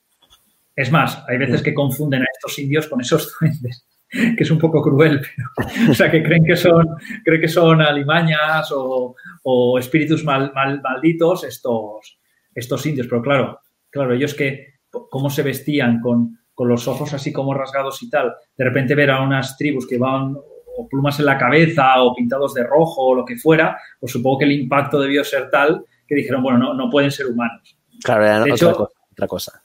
¿Os acordáis de cuando dijimos que en el mundo antiguo cada pueblo creía que sus dioses la habían creado a él? Y ya veríamos qué había pasado con los demás. Claro. Inuit, si no me acuerdo mal de memoria, significa hombre. Eso quiere decir que para ellos eran hombres solo ellos. Pero el resto los demás, pues, otras cosas. Los demás eran otras cosas. De hecho, tiene cierto sentido, o sea, se les puede perdonar ese error, porque claro, estaban tan aislados que claro, no, sabían. Y decían, bueno, pues nosotros somos lo único civilizado que hay aquí, aquí hay focas, aquí hay tal. Entonces, bueno, tienen muchos mitos de, otros... Em, hay como mucho del tema de espíritus que moran en la nieve, supongo que por ese miedo, ¿no? De que si te quedabas rezagado y te dormías, pues alguien te atrapaba, ¿no?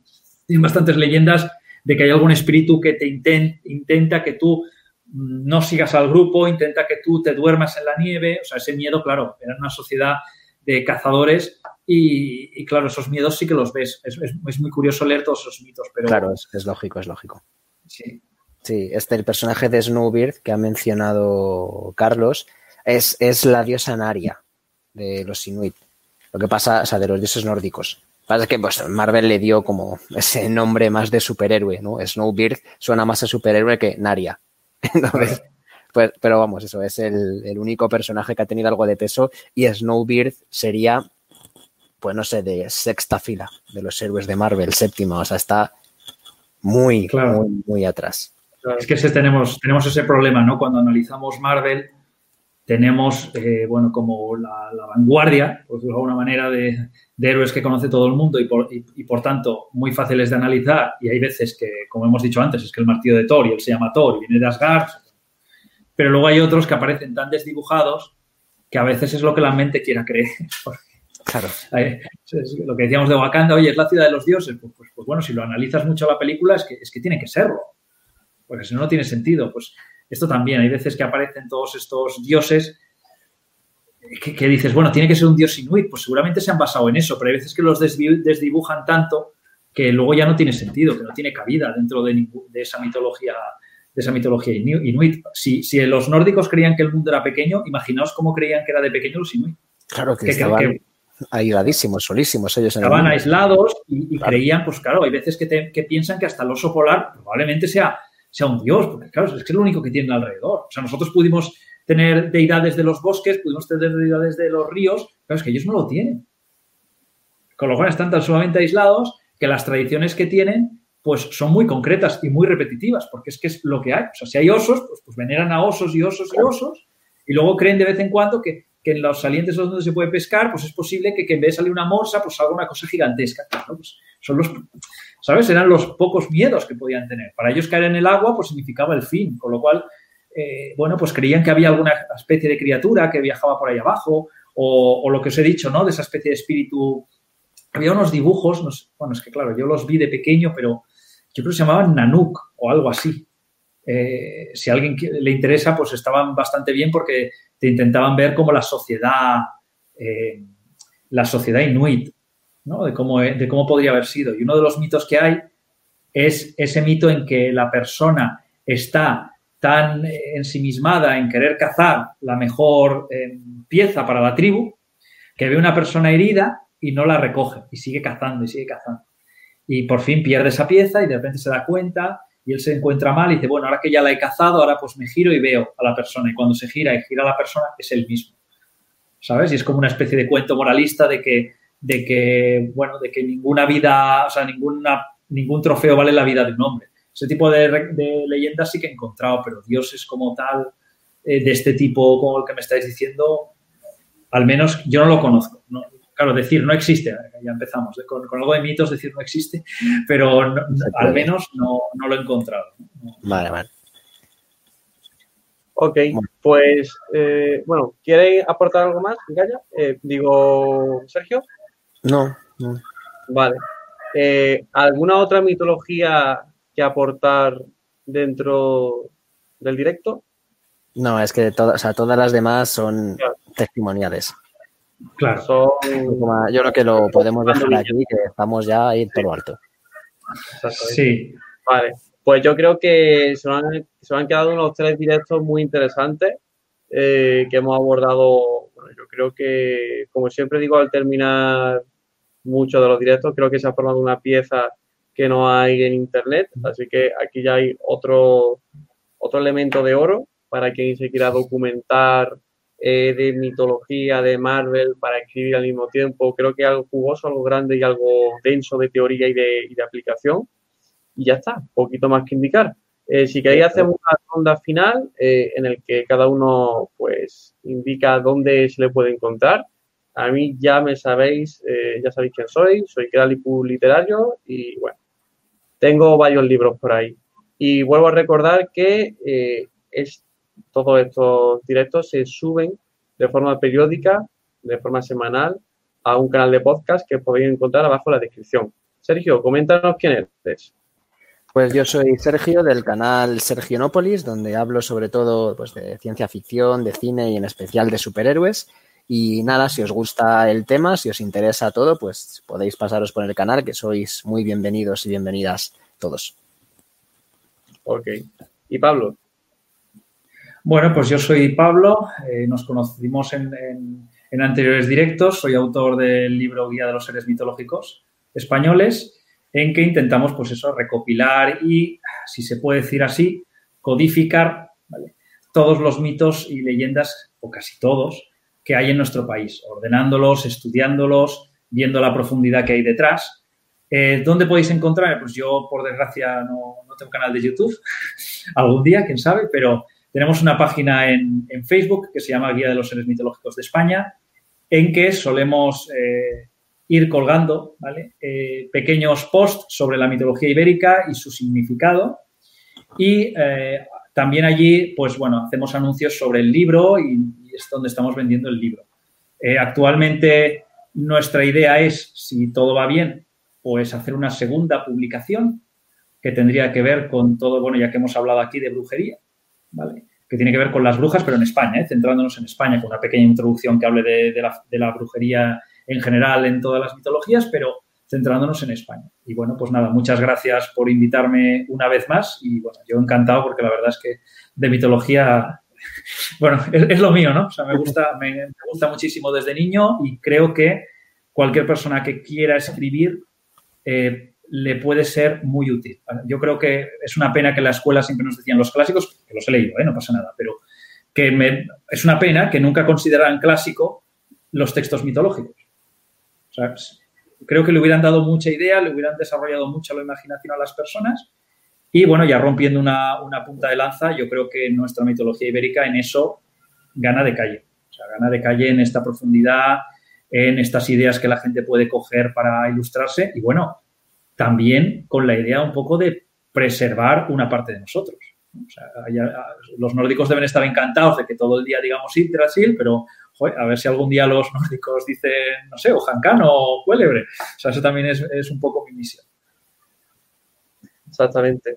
Eh, sí, yo opino que la, lo que es la... Se, se debería destruir el tema mitológico porque es parte de la historia y de la cultura y, la mitología es algo casi esencial para cualquier escritor. Al menos si va a tirar por temas o históricos o, o fantásticos. Entonces, eh, con esto ya concluimos. Eh, muchísimas gracias a vosotros dos por estar aquí. Muchísimas gracias a todos los del chat por aportar cosillas. Y, bueno, muchísimas gracias a todos los que vayan a venir después porque, eh, bueno, siempre enriquecéis el directo con algún comentario que dejáis y todas esas cosas. Así que se agradece. Desde aquí, muchas gracias a todos y nos despedimos para futuros directos. Hasta luego.